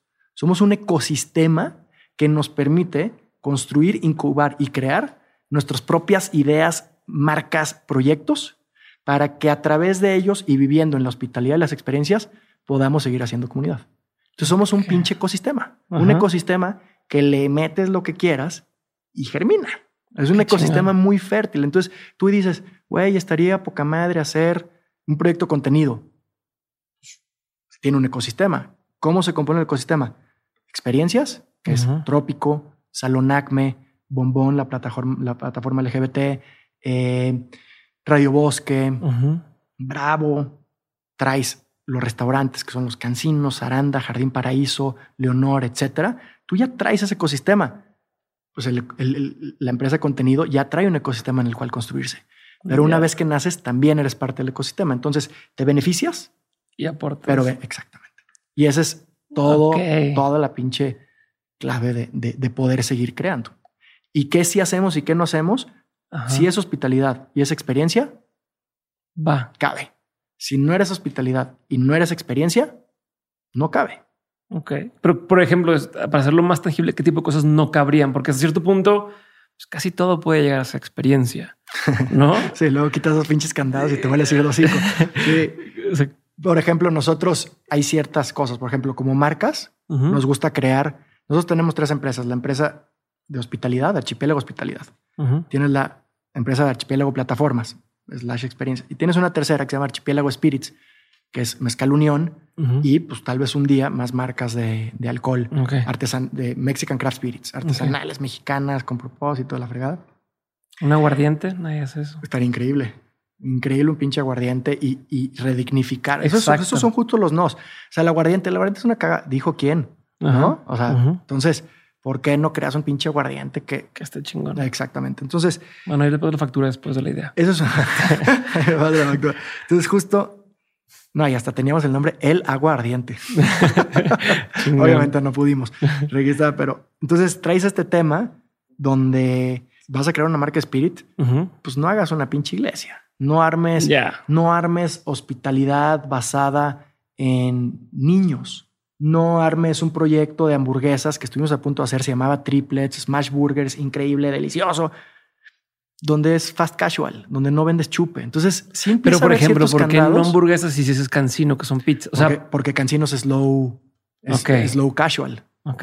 Cancino llegas y si te quieres estacionar cuatro horas y hay musicota y te echas copa de vino y te echas un mezcal. Entonces, mucho se piensa desde cada eh, hemisferio. O sea, traes el hemisferio de los espíritus. Entonces, el espíritu también de cierta manera dice, eso que van a crear me suma, pero también al revés. En los spirits no quieres crear cosas que de repente no suman a la hospitalidad, cosas en lata, ¿no? Que Ya. no significa que no vayamos a crear, significa que hay que cuestionarlas. Entonces hay un- una serie de cuestionamientos en todo lo que creamos, que de hecho está, o sea, es una, una fórmula, pero justo trabajamos en ello. Son 10 preguntas. No sé, va a ser rentable, aporta, reta, estás diferenciado y termina con y lo quiero vivir. Entonces llega eso, suma el de al lado. Entonces, si hay un, ciertos temas, ¿Tienes esas por escrito que me las sí, puedes compartir las paso, después? claro. Sí, sí, sí, sí. Te las paso y, y- y porque justo en pandemia nos volvimos muy creativos, más de lo que ya éramos. Ajá. Y ya estamos inventando una clase de cosas que era de, güey, ya, siéntense señoras, señores, ¿no? siéntense señores, ya, ahí está su silla. O sea, ya estábamos como de, no, y si hacemos esto y si hacemos lo otro, es como, no, güey, hagamos lo que el archipiélago necesita. Ya. Hospitalidad, experiencias divertidas, de disfrute. O sea, si no genera disfrute, por más que sea hospitalario, no es nuestro terreno. Que lo último que dices de lo viviríamos es lo que les pasó con el karaoke, ¿no? Eso es importantísimo. El karaoke no lo quisimos vivir. El karaoke nace. ¿Cómo sabes eso tú? Pues te estoy diciendo que yo me preparo para estas conversaciones. Pues qué crees. eso, es, estuvo chistoso. O sea, nosotros en ese Danos entonces el contexto para que todo vimos la película de Sofía Coppola, Ajá. eh, Lost in. Lost in Translation, y dijimos, nosotros pues no, no somos, digo, cada vez me gusta más la música depresiva que puedas tomar, o sea, José José de fan y así, Ajá. pero como grupo, pues no, somos un grupo para disfrutar, para pasarla chingón. Y- y, un poco decíamos, nosotros tenemos asociado el karaoke con tristeza. Pues sí, sí, borracho, poquito sí. Borracho y, pero sí, Dolido. haciendo el rey, ¿no? Y- y de repente vimos esa película y decir, ¿cómo? Roxy Music, More Than This, Brian Ferry, órale, güey, está... ¿Cómo que existe eso? Y nos pusimos a investigar y dijimos, sí, hay una empresa de, de Inglaterra que hace estos, cualquier canción, o sea, el CD Sound System en karaoke. Ok. Los fuimos a ver, eh, hicimos cuartos privados súper chingones, donde rentabas tu cuarto, te metías con 12 brothers, cantabas tus canciones de Michael Jackson hasta eh, Lo que la que quisieras, siendo alegre, porque sí le pusimos ciertos Ah, ciertos límites, ¿no? El espacio estaba poca madre, se llamaba rec porque era un espacio de grabación, todo poca madre. Solo se nos olvidó una pregunta. ¿Ustedes cantan? Y pues no. No, No cantábamos. hacer No eso. cantábamos, no cantábamos. O sea, no nos gusta subirnos a un escenario a cantar. En el momento que la abrimos, o sea, sí fue casi de risa. O sea, Shakes lo cuenta mucho mejor que yo, pero Shakes agarra y dice, güey, el día que me subí a cantar, dije, me caga cantar en público. Que arme todo este ¿Qué- desmadre. Entonces crea todo este pinche desmadre y ya no voy a cantar. O sea, no. Entonces viene un abandono. A veces hasta, hasta- Aunque le fuera bien. aunque le fuera bien. No, recuperó en seis meses la inversión. Seis veces. En dos años le dio cuatro veces el negocio. Pero no, o sea, al final los proyectos son como... Son seres vivos. Son seres vivos. Es como una amistad. Si no le inviertes, la amistad también se va, Se va perdiendo. perdiendo, ¿no? O sea, lo vas a querer, pues sí. pues, sí, si lo ves, lo creé quieras, yo. pero- Pero... si no es algo que te apasiona, vas perdiendo. Obviamente, eso con el tiempo hay que pensar mejor que nace y ser más responsable en que ya nació para perder ese, ese, ese sentido tan millennial de pues, ser disposable, decir, ah, pues lo hundo, lo hundo, lo hundo, ¿no? Pero ese rec es un ejemplo perfecto. Otro ejemplo O perfecto. sea, lo abandonaron ya. O sea, lo dejaron. no, no, se lo cedimos a los socios que tienen el lugar. Ya es Ya. como chao. Bye. El segundo, otro gran fracaso, que luego los fracasos, pues es que, que le aprendes, ¿no? Ujú. Nosotros No, y siempre- fracaso entre comillas, ¿no? Entre no, comillas. O sea, porque, Sí, ay, güey, sí, que sí, fraca- sí, sí. como eso, me caga eso de los fuck up nights donde todo el mundo este, Sí. llega y pla- pla- platica su fracaso, pues su fracaso siempre es, pero me la peló y ahora soy el más chingón. Ese, güey, pues, exacto, ¿qué, exacto. qué Ah, fracaso. cuenta fracasos de neta. Ajá. Ah, pues me divorcié, ¿no? y ya, y ahí quedó así de. Sí, exacto. Eh, el segundo, pues una vez cuando empezamos a ir como a estos grupos como de, de emprendimiento, escalabilidad, ustedes Ujú. son escalables. Ah, Endeavor. Órale, Endeavor. Entonces dice, puta, ¿cuántos van a abrir? Y la chingada. Y pues de repente empiezas y también dices, pues, soy una parte de ti. hombre. Dices, sí, ¿por qué no tengo 100? Ujú. Y abrimos un proyecto muy bonito, bien pensado, que dijimos, ¿cuál es el, el- el alimento universal? El pinche sándwich. El Ujú. sándwich es el taco de México, es el rollo de Japón, el temaki de Japón, es el bla, bla, bla, bla. Y le pusimos Sandwichery Fogg en honor a Phileas Fogg, el, el de La Vuelta al Mundo en 80 días de Julio Verne. Dijimos, este güey viajó el mundo, pues es el, pues, el Lord Sandwich era inglés y ju- jugaba el mismo juego que jugaba este Phileas Fogg. Dijimos Sandwichery Fogg. Ok. ¿no? En la época que ponerle sandwichería o sí, ajá. o cervecería era Sí. como, de, ay, qué creativo. La barbería y La las barbería. cosas salieron. en la era de las IAS nace Sandwichery Fog, pero nace muy pensado para escalar. Y dijimos, ¿dónde escala mejor? Centros comerciales, porque esos hay chingos, no dependes de delegación, no dependes de lluvias, de, que, de- etcétera, de todo el contexto de repente complicado tráfico. que tiene la calle, hay tráfico, no tienes que trabajar en PR, etcétera. Y nacimos en Interlomas. Nace el proyecto y Para evidentemente quien no esté en México, es un centro comercial. pues es una zona suburbana, Ajá. contrario al principio archipiélago de generar vida urbana. O sea, camina, bici, sí, o sea, ve, disfruta, Ok. ¿no? Entonces lo abrimos en Interlomas porque era un grupo de centros comerciales que tenía muy buenos centros comerciales y era el entry point para de ahí crecer. Al año y medio lo mandamos a la fregada. Fue de, güey, no nos fue bien, no nos fue bien porque la meta no era escalar, la meta O sea, era crear un proyecto. Pero esto chido, con Endeavor, urbano. ¿cómo se relacionaba? Pues Endeavor medio nos, o sea, fue una parte donde nosotros nos empezamos. Endeavor es un proyecto de escalabilidad, pero sobre todo de autoconocimiento. Y en el autoconocimiento a veces también te puedes confundir y decir, ah, sí, puedo ser más grande. Y de repente pues tienes que llegar a ese, ese core de decir, no, o sea, mi talento no es ser el más grande, no es ser el más amplio, no es ser el más escalable, no, mi escalabilidad no se mide en números, se mide en lo que dijiste al principio, es por qué estos pinches güeyes fueron capaces de tener la vida divertida entre amigos, de crear lo que fueran y hacer varo, ¿no? Ese es, esa es mi escalabilidad. ¿Por qué? ¿Qué hace eso? Pues inspira, inspira a hacer lo que quieras hacer. Y eso emprendes. Entonces, era tan más básico lo que hacíamos. Mi escalabilidad no se va, no va a competir con la de Alsea, no va a competir con Ocesa, no va a competir con Diallo, con Cuervo. No, no, no, no, no queremos escalabilidad. Mi escalabilidad va a competir con algo tan más básico como es que quien esté escuchando diga, puta, pues ni se ve tan trucha ese güey, ni, ni, tan preparado y le fue poca madre. Sí, porque hizo lo que quiso y lo compartió.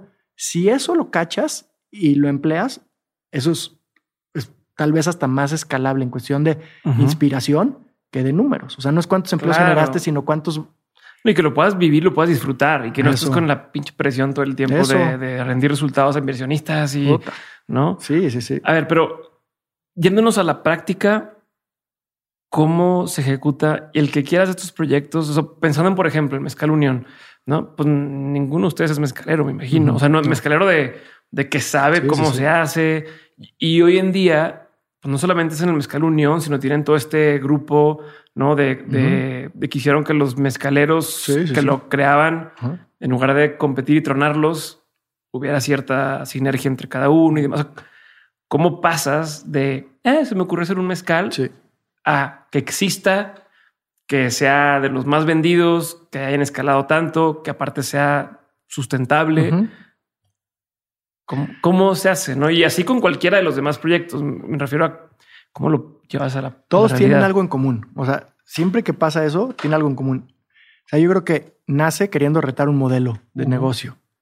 Y lo segundo es colectividad.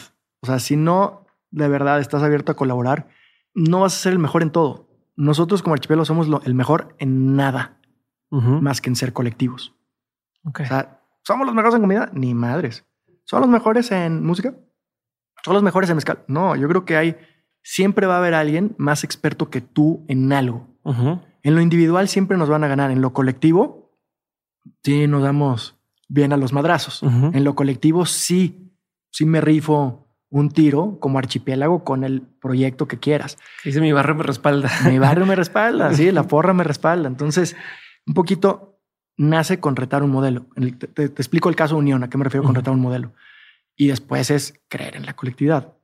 ¿Qué, modelo teníamos que retar en ese momento? Nosotros en el 2008, al mismo tiempo que abre Leonor, dijimos, güey, estamos en un pinche bar hipster eh, para nuestra banda y de güeyes, pues, no sé, en tenis escuchando a LCD Sound System.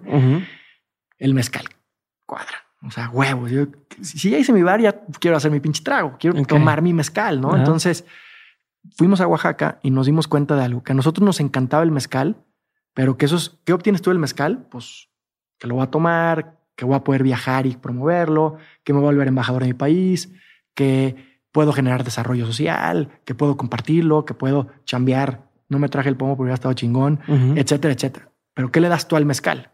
O que puedes cambiar tú dentro del mezcal, que puedes retar tú dentro del mezcal, porque esa ecuación es importantísima, si no nomás creas cosas donde cosechas, cosechas, cosechas y no siembras.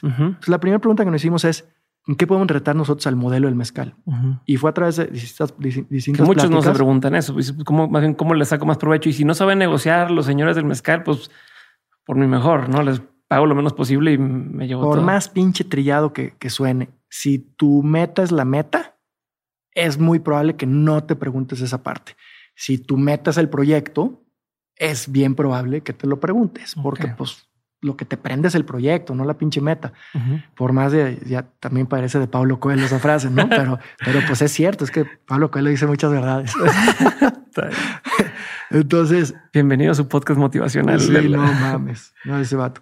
Eh, entonces, nada, lo que iba es preguntando mucho a maestros mezcaleros de qué pedo con el mezcal, o sea, ¿qué, qué podemos sumar, la chingada. Y de repente nos hizo como, como un par de preguntas casi retóricas y nos dijo, oye, ¿ustedes quieren llegarme lejos con el mezcal? Y nosotros, pues, a huevo. No, pues aquí Ajá. tenis nuevos, ¿no? O sea, mochila recién comprada, compas, compas por todos lados, a huevo, quiero llegar lejos. Pues, o sea, no va a ser algo para vender 10 botellas. Ajá. O sea, no soy el güey exquisito, Sí, que, sí, sí. sí, varita, que tiene 10 amigos y nomás para ustedes. No, no, lo queremos compartir, cabrón. Ok, chingón. Y lo quieren artesanal. Y nosotros, pues a huevo. O sea, Ajá, pues, ¿cómo ajá. crees que no? Pues es, pues hubiera hecho otra cosa, hubiera hecho un vodka, ¿no? o sea, Ajá, hubiera ajá. hecho lo que fuera, menos el mezcal es, sin duda alguna, la bebida más artesanal que existe. O sea, es artesanal de principio a fin. Entonces, claro que quiero artesanal y claro que quiero crecer. Y dice, ¿y cómo chingón le van a hacer? Y, y ahí nace esta dicotomía. Es como, claro, güey, tiene toda la razón este güey, ya vuelta nu, cabrón. Vámonos a México. Están contrarias. por cómo hacer artesanal y escalable. Porque si escalas, lo vas a tener que volver industrial. Para los que no saben, el modelo productivo de- de- del mezcal es un- una destilería muy chiquita que se le llama palenque. Y el- en ese palenque puede producir pues, entre mil, tres mil litros al mes, no más, no ¿Que más. equivalen a cuántas botellas? Por Pues ponle tres mil a pues tres mil trescientas botellas, tres mil quinientas botellas, que suena un chingo, pero no es un No, chingo, pues no. no. Entonces, ¿qué va a pasar el día que vendas tres mil quinientas un botellas? Neta, ¿qué vas a hacer? ¿Vas a cambiar esa microestilería en una macroestilería? ¿Le vas a meter hornos de mampostería? ¿Le vas a meter hornos más grandes? ¿Le vas a cambiar la destilación, una destilación acelerada? ¿Le vas a echar fermentación eh, no natural? ¿Y me voy a volver industrial o semi-industrial para poder cumplir con una demanda? Pues no, güey. Entonces, entonces no puedes crecer. Entonces, o, o de la otra manera, sí, sí lo voy a cambiar. Ah, Entonces no puede ser artesanal.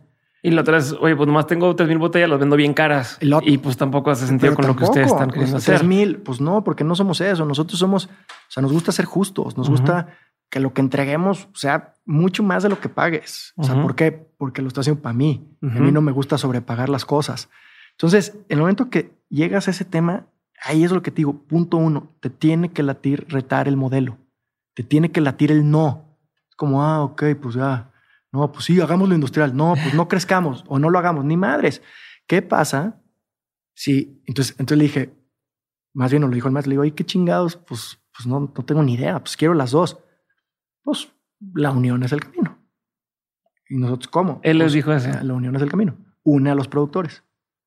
Y Ok. fue lo que hicimos el día uno. Entonces, en lugar de crecer la destilería o el palenque, cada vez que se topaba la capacidad de uno, invitábamos un segundo, a un tercero, a un cuarto. Hoy vamos en 18 palenqueros trabajando juntos. Y de ahí te puedes ir para adelante o para atrás en la parte que quieras del modelo. Lo mismo en el agave. Los terratenientes para empezar son comunales. No hay tierra privada, es tierra comunal Ok. pues pertenece a la comunidad. Pero las comunidades no se ponen de acuerdo, entonces tienen tierra con, parece tierra de cabeza pelona, o sea, tiene siete agaves por ahí, siete Ajá. agaves, pues no resuelve algo. Entonces, ¿por qué no unes a las comunidades e inviertes con ellos y llenas de Que eso agave? es una chinga, Una ¿no? chinga. Porque ya no es un tema, ¿cómo te puedo decir? De blanco y negro, de decir, bueno, pues es tanto y tanto, es emociones, es no lidiar con la gente de que es que esto es de mi abuelito o esto no sé qué, o Es no, una o sea, es, es ya un tema que hasta de psicólogo ahí que entre las Es comunidades. que la, de poder- la confianza es el modelo, la confianza es la transacción. Trust is the new currency. Ahí no hay contratos y no hay nada. Es trust, es cumple, cumple, cumple, cumple. Gánatelos, gánatelos, gánatelos. Y haz modelos justos en, en contextos eternamente injustos. O sea, estamos Ajá, hablando de las partes rurales de top tres estados más pobres del país. O sea, Claro. si ese estado de algo No, conoce, a mí me tocó ir a una de esas, eh, un ejido digo, en, para Saltillo, donde Sí. compraban, o sea, se iban todo el día, regresaban para con piñón sí, y decían, no, pues que estas bolsas no las compran para luego venderlas en HB, Soriana Sí, y demás. exacto. Ellos les pagaban, es una burla lo que les pagaban por eso y luego los vendían, no sé, 10, 20 veces más caro que lo que lo, o sea, lo venden así más caro en los supermercados comparado Justo. con lo que Total. ellos hacen. O sea, es otra manera de ver los negocios. En nuestro caso, como no podíamos ser dueños de la tierra, teníamos que ser socios de la tierra. Entonces nosotros nos volvimos socios de los agaveros y somos, compartimos las plantas que sembramos. Nosotros invertimos, ellos ponen la tierra. Entonces cada quien encuentra su talento y eso es justo el punto dos de la colectividad. La segunda parte es con los maestros mezcaleros. Tú dijiste bien, nosotros mezcaleros, no, bueno, para empezar soy de Jalisco, en todo caso sería tequilero. O sea, yo no, no sé producir, no estudié química, no estudié ni me sé esos términos. Ajá, ajá. Lo que sí sé es hacer equipo, lo que sí sé es tener socios. Ok. Entonces ahí es donde llegas con un maestro eh, mezcalero que lleva siete generaciones produciendo y decir, ¿qué hubo? Teta, teta, ojo, ojo, órale, nos rifamos, va. Yo soy bien bueno vendiendo. Yo soy bien bueno llevando en mi maleta. Yo conozco qué está pasando allá. Yo sé que la gente va a tomar esto y no solo eso. Yo sé que tú traes un líquido poca madre y sé que si contamos esa historia de unión entre las familias, va a crecer nuestra comunidad que la toma y solito vamos a generar un círculo virtuoso. Ujú. Tengo un chingo de preguntas de, de, de, par- de varias partes. No, de. Unión merece el podcast solito. Ese es Este, el proyecto. O sea, porque, porque, o sea, otra vez, ¿cómo te ganas la confianza de esa gente? ¿Cuánta gente no llegó a quererlas hacer pendejos? ¿Cuánta gente no pasó que cuando se hizo famoso el mezcal o se puso de moda el mezcal, eh, llegaban esas grandes empresas como las que tú trabajaste en algún momento o, Sí. o demás, ya yo, etcétera, este, que lleguen y, ah, pues sí, y otra vez se los chingaran, ¿no? ¿Cómo, cómo confiar en un chavito que pues también es que 28 años, 30 años, Sí. este, No, pues es difícil. Además es, además es, es gente que... o sea, llega este niño fresa Sí, de, además. de, ¿sabes? Sí, sí, a, sí, sí, a sí. decirme que me va a ayudar y que va Ah, ya llegó este pinche güero. Ajá. No Sí, soy sí, güero, sí, pero te digo este pinche güero. Ajá. a arreglar este pedo y a proponer. Pues sí, o sea, yo creo que te lo tienes que ir ganando poco a poco. También son, otra vez, principios. O sea, es, es cómo actúas tu vida. O sea, por ejemplo, nosotros nunca a un maestro mezcalero le pedimos exclusividad. Ok. Nunca, nunca, nunca, nunca. Pedirle exclusividad era el principio de fallarle. ¿Qué pasa si mi proyecto no hubiera jalado? Ya me lo chingué. Sí, sí, sí. Porque él, se topó a cómo mi proyecto llegó. Entonces, Sí. no, no te pido exclusividad. Si yo llego lejos, pues llegaste conmigo. Pero si yo no la armo, pues véndele a alguien más. Tampoco pedimos exclusividad a los agaveros. Si yo a mí no me da para comprarte el agave o si te lo puedo comprar más vara, véndeselo a otra marca mezcal. Entonces, ese tipo de cosas dan confianza. Es como, como al final hacer tratos donde de manera más clara es, pues no te quiero chingar. O sea, neta no, neta no me mueve chingarte, no es el modelo. Lo segundo, pues es llegar a las citas. Lo tercero es acuérdate del cumpleaños del, del sobrino y de la, de, de- de- de la quinceañera. Ok. El cuarto es hazlo de neta y el quinto haz comunidad. O sea, si hay un tema que te lo vas ganando poco a poco. El modelo es bien interesante. El modelo derrama muy buen billete, pero el modelo no lo. O sea, nosotros otra vez no, no, no- no creamos hilos negros. Lo que hacemos es hacer más fácil, es ver las, que las cosas parezcan más fáciles de lo que muchos lo hacen ver. Es Sí. en esa pinche sencillez de uno más uno es dos, te lo pongo en una servilleta, no hay pedo, ¿sabes? O sea, no es No, un si lo ves libro. hacia atrás es más fácil, pero también es algo que lleva mucho más tiempo. Encuentra o sea- gente que se apasiona en eso. O sea, por eso del mezcal, por ejemplo, dices que en el 2008 fue cuando empezaste con 2008 lo- con la idea. pero salió hasta 2011. 2011. O sea, que son 2008, 9, 10, 11 Dos años y feria, sí. en lanzar un proyecto de- es un Nos tardamos. chingo. Nos tardamos. No, pero es un chingo. Sí. O sea, ¿cómo, cómo manejas todo ese tiempo? Incertidumbre, el que a lo mejor ya le comentaste a alguien de que voy a hacer un mezcal y ¿y dónde está? ¿Y dónde está? ¿Y dónde Sí. está? El no decir, no, pues ya chingar a su madre, ya no lo voy a seguir haciendo. O sea, ¿qué pasa en ese transcurso de tiempo eh, para poder lanzarlo? Porque por un lado, como dices, estoy creando aquí la, la comunidad, ganando confianza y demás, pero pues el mercado está allá afuera también. Y el mercado empieza a salir marcas Sí. y empiezan a salir cosas y se empieza, entre comillas, a ir el timing, Total. ¿no? Como Total. El, el timing es importantísimo. Es, yo te diría que si la pasión se encuentra con el timing, ya estuvo. Ujú. O sea, muchas veces la pasión puede generar un timing póstumo y, y jugaste rol de pípila. Pues te tocó crear tendencia. Pero si tu pasión, como fue en ese caso, nosotros nacimos en el 2011, que es cuando nacen varias marcas bien chingonas, ¿no? O sea, muchas de las que toma la gente y los digo con mucho gusto desde, desde Mano Negra, Brujo, Amores, Amores. eh, muchas de esas nacen en, en ese 2011, que es cuando nosotros llegamos a refrescar a la gente que nos inspiró, que es Los Danzantes, Alipuz, Pierde Almas, eh, Vida, del Maguey. O sea, nosotros nos inspiraron esos güeyes que hoy tienen 50 años. Nosotros éramos la generación que en ese entonces tenía 28, 25. Ok. Entonces, a nosotros nos inspiran ellos para hacer algo poca madre, pero hubo timing, porque fue un tema generacional. O sea, yo no le hablé al de amor, "Ay, ¿qué vas a hacer? ¿No? O sea, salimos al mismo tiempo con proyectos bien pensados. Sin bien- saber. Yo lo que sabía es que esos güeyes, Amores, Marca Negra, Brujo, Porque luego 400 conejos es otra cosa, ¿no? Es Eso ya es. Bacardí, este... Luego te cuento como bien esa historia. finta de, de artesanal, pero que no. Entonces, nace de- es, es un mezcal que nace dentro de una gran empresa, nace dentro de Cuervo. Muy bien pensado, eh, muy atinado. Es el mezcal uno en tamaño de México, pero es un mezcal que no nace desde el emprendimiento. No quiero decir social, porque eso suena a caridad, no es del emprendimiento de jóvenes queriendo empacar No, es, este es la boy band diseñada. Pues sí, un poquito ¿no? sí. A cierto punto, prefabricado. muy bien hecha, líderes. quieras, pero es la boy band prefabricada. ha abierto mercado, nos ha ayudado, sí. O sea, al final es un mezcal bueno, Te voy a meter aquí en problemas. Ah, ya, clausurado. Entonces, pero los otros sí nacemos como parte de una generación que quería hacer cosas balanceadas entre, güey, quiero que me vaya bien, pero quiero hacer bien. Y yo sabía que todos los que nacimos en ese año traíamos esa vibra. O sea, yo puedo hablar bien, no era mi competencia, era mis aliados, estamos haciendo categoría. Eso. Entonces ahí hubo un tema de timing, ¿no? Eh, que fue importantísimo. Hoy, cuando nacimos, había, no sé, güey, pues un número, 28 marcas de mezcal. Hoy hay 200 y feria. ¿no? Cuando nacimos, el mezcal pesaba 30 mil cajas, o sea, de 12 botellas, ¿no? Ajá. Así se mide, 9 litros. 30 mil cajas de, de 12. Hoy pesa 250 mil. O sea, es otra categoría a como la encontramos y a como la construimos. Pero se construyó con cimientos bien chidos. Se construyó con gente que no buscaba esa pinche meta, que era de, güey, ¿y a qué hora? O sea, chingale, chingale y vas a crear algo bien. Y sí, de esas marcas hoy somos el top, top 5, top 6. Montelobos nace despuesito, que es otra marcota, de un grupo que se llama Casa Lumbre, que es increíble. Entonces, todos ellos nacen un poco con esa intención de hacer algo chido y que se divirtieran. Ese es un buen caso. Hay veces que naces sin timing y naces antes y pues te toca cargar y hay veces que naces después y pues se te fue la pinche oportunidad y más te vale que neta hagas algo distinto para que, para que se, se construya.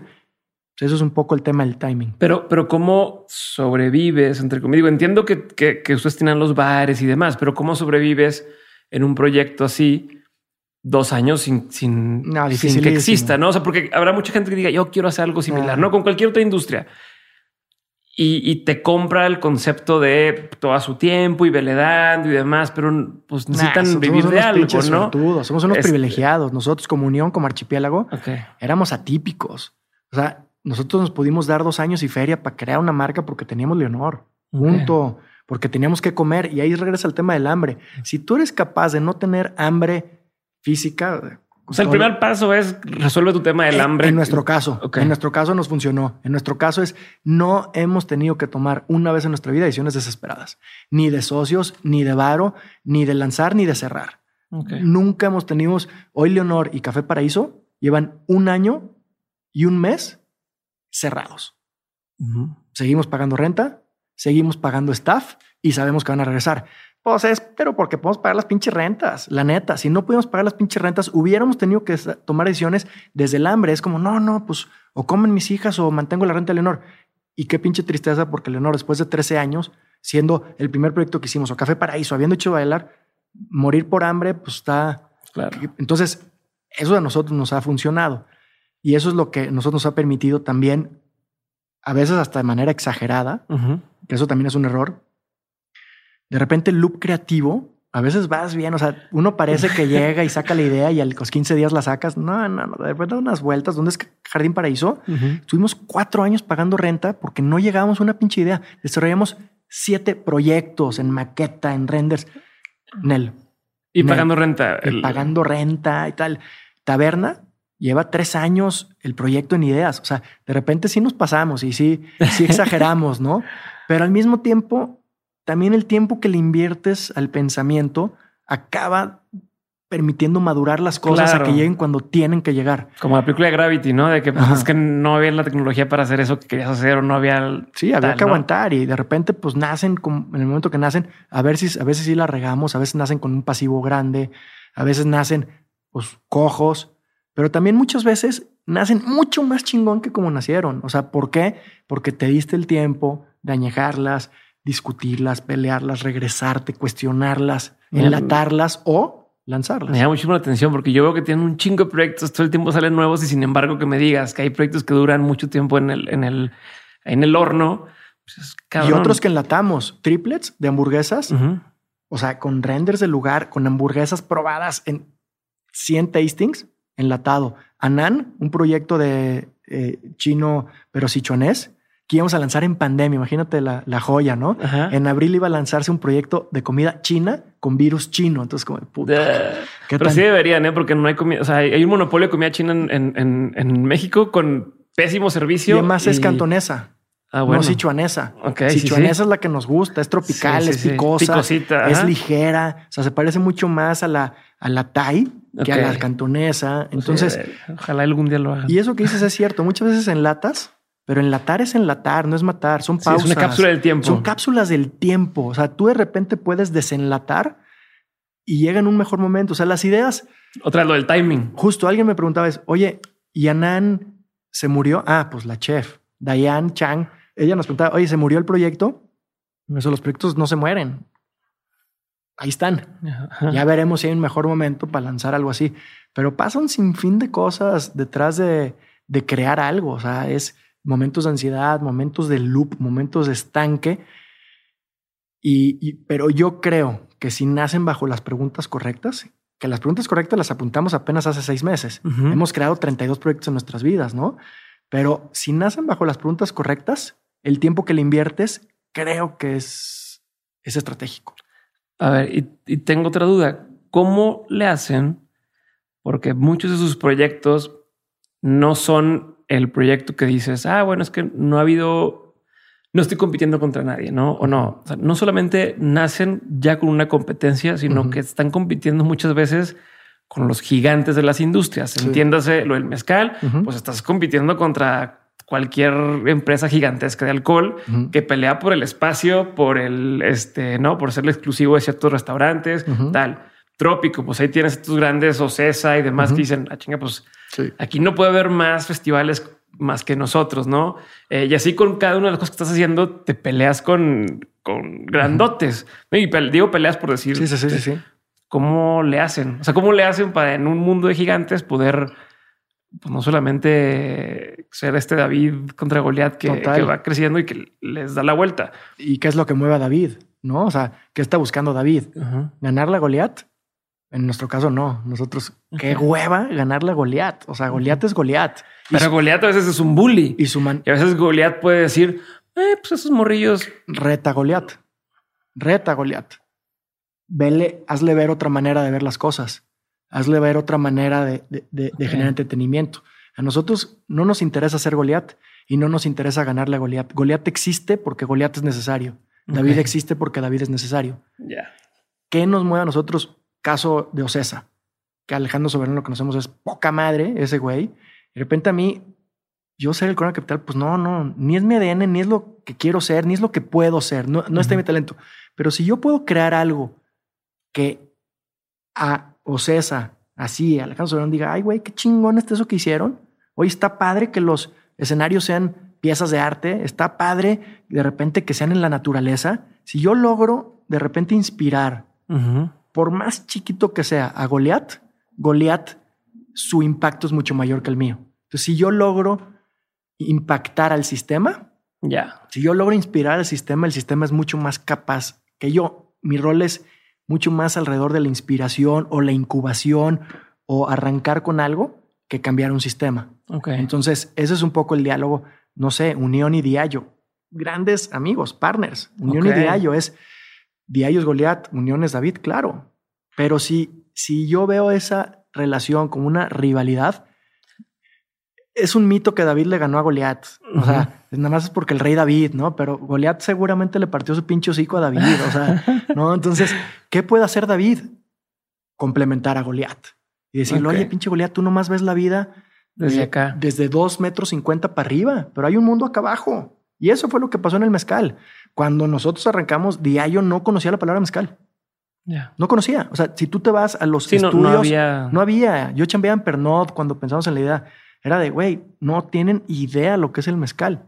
¿Qué pasa si yo, David, soy el que les permite ver lo que hay en el mezcal? Pero les permite no para que lo, lo vuelvan goliatismo, no, no para que lo vuelvan masivo, sino ¿por qué? Porque la capacidad que tienen ellos de generar un impacto social, agrario en la tierra es mucho más alto que el que tengo yo. ¿Por qué? Porque ellos me pueden llevar a 100 países. Y si llevan a 100 países una idea, un modelo, ese modelo es imparable. Entonces yo creo que todo está en la, en, la, perspectiva de la relación. Si me quiero agarrar putados con David, con Goliat, si eso es lo que me prende, pues, lo que me prende. No, me prende putearme con Goliat, me, prende colaborar con Goliat, me prende que, que yo represente algo que Goliat no puede tener, porque no lo puede tener, porque lo que nosotros hacemos no le toca al grande. Es como Goliat verse como Chabelo, ¿no? Es como, como güey, eres, o sea, no, no, eres un morro, no, no, no, no eres chiquito, no eres independiente. Tu rol es otro, pero Goliat, si, si me pongo en los zapatos de Goliat, ¿qué busca Goliat con David? Pues darle lo que David no tiene, complementar, colaborar. Y yo creo que es, es como esta película donde había un gigante y el, chavito se sube arriba del, Exacto, pues, pues, pues, le lleva partes que Goliat solo. Y, y, viceversa. O sea, hasta el final los dos lados se complementan si el espíritu es, es de, de, pues sí, de, digo, la palabra colaborativa va a, sonar como pinche. Sí, así se llama el episodio. colaborativo, ¿no? sí. Eh, pero pues sí, es, es, un poco eso. A ver, oye, y su nicho, o, bueno, su, su área de trabajo, sus proyectos y demás están mucho en el tema presencial, hospitalidad, restaurantes, experiencias. Viene pandemia y les da en la madre en ese sentido, en el, en el nos mató. Mucho de lo que ustedes hacían se ve completamente afectado, aunque no quieran, ¿no? Y pasaron, según escuché, del 100% de sus ingresos a, pasarlo a un 10% de un día a otro, casi casi, ¿no? Un día a otro. ¿Cómo, cómo sortearon eso? ¿Cómo le doy la vuelta? Y ojo, normalmente casi en el podcast que no hablamos de la pandemia porque ya no, tiene mucho no, y, y quiero que sea temporal, pero en este caso en específico creo que aplica mucho. Sí por, porque pues, eh, a, fin de cuentas el negocio se vio muy impactado. No, pues industria de entretenimiento físico en pandemia. Pues, Exacto. Entonces quiero entender. Top dos madreados pues, a nosotros. que aprendieron, cómo fueron sorteando eso, cómo lograron, a diferencia de otros, mantenerse y, seguir adelante. ahorita que me digas, tengo los negocios cerrados desde hace un año y cacho y vamos a seguir abriendo ¿Cómo le haces? Estamos abriendo cinco. O sea, imagínate, estamos abriendo pues, cinco. Con más razón, me hace mucho sentido hablar de esto ahorita. Entonces, sí, yo creo que hay una serie de respuestas más técnicas. Dame todas. Que soy pésimo en ellas. Pero, o sea, yo creo que es un tema donde haber siempre sido calculado, puta, no tener oficinas carísimas, no haber metido, o sea, no estar endeudado, importantísimo. Nosotros en general en, el, en, el, en, la industria restaurantera tengo entendido que los márgenes son muy pequeños. ¿no? Eh, y no sé si ustedes lograron no tener esos márgenes. por nosotros teníamos márgenes, márgenes sanos, rentas sanas, o sea, no sobrepagamos rentas, eh, no tenemos corporativos acá sofisticados en, en piso 21 o 51. no tenemos eh, infraestructura, o sea, no tenemos lo que le dicen CAPEX, coches y la nada. Es como no tenemos deudas, tenemos una cultura operativa bien fuerte y un sentido de pertenencia bien fuerte. Nosotros peleamos por nuestra banda, pero nuestra banda peleó por, peleó por la banda misma. Cuando tuvo que apretar sueldos, se les hizo una pregunta, o corremos o apretamos.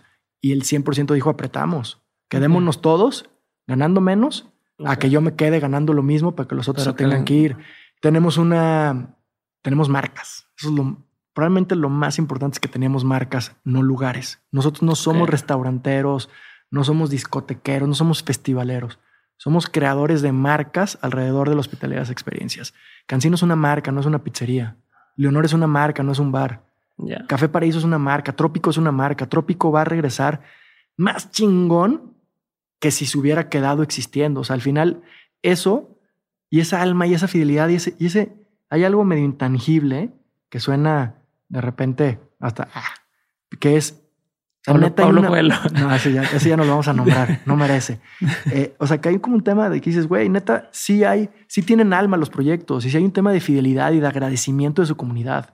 Que eso es lo que nos pasa ahorita con Cancino, ahorita te platico eso, pero justo la banda te respalda. O sea, sí, cuando te entregaste por tu comunidad, tu comunidad te va a respaldar. Entonces, en el momento que cierra, cierra todo. O sea, imagínate que nosotros llevamos 12 años en el mundo físico.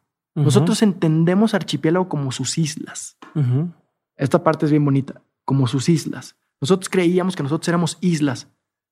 Nosotros somos mar. Nosotros somos la comunidad. No somos los proyectos.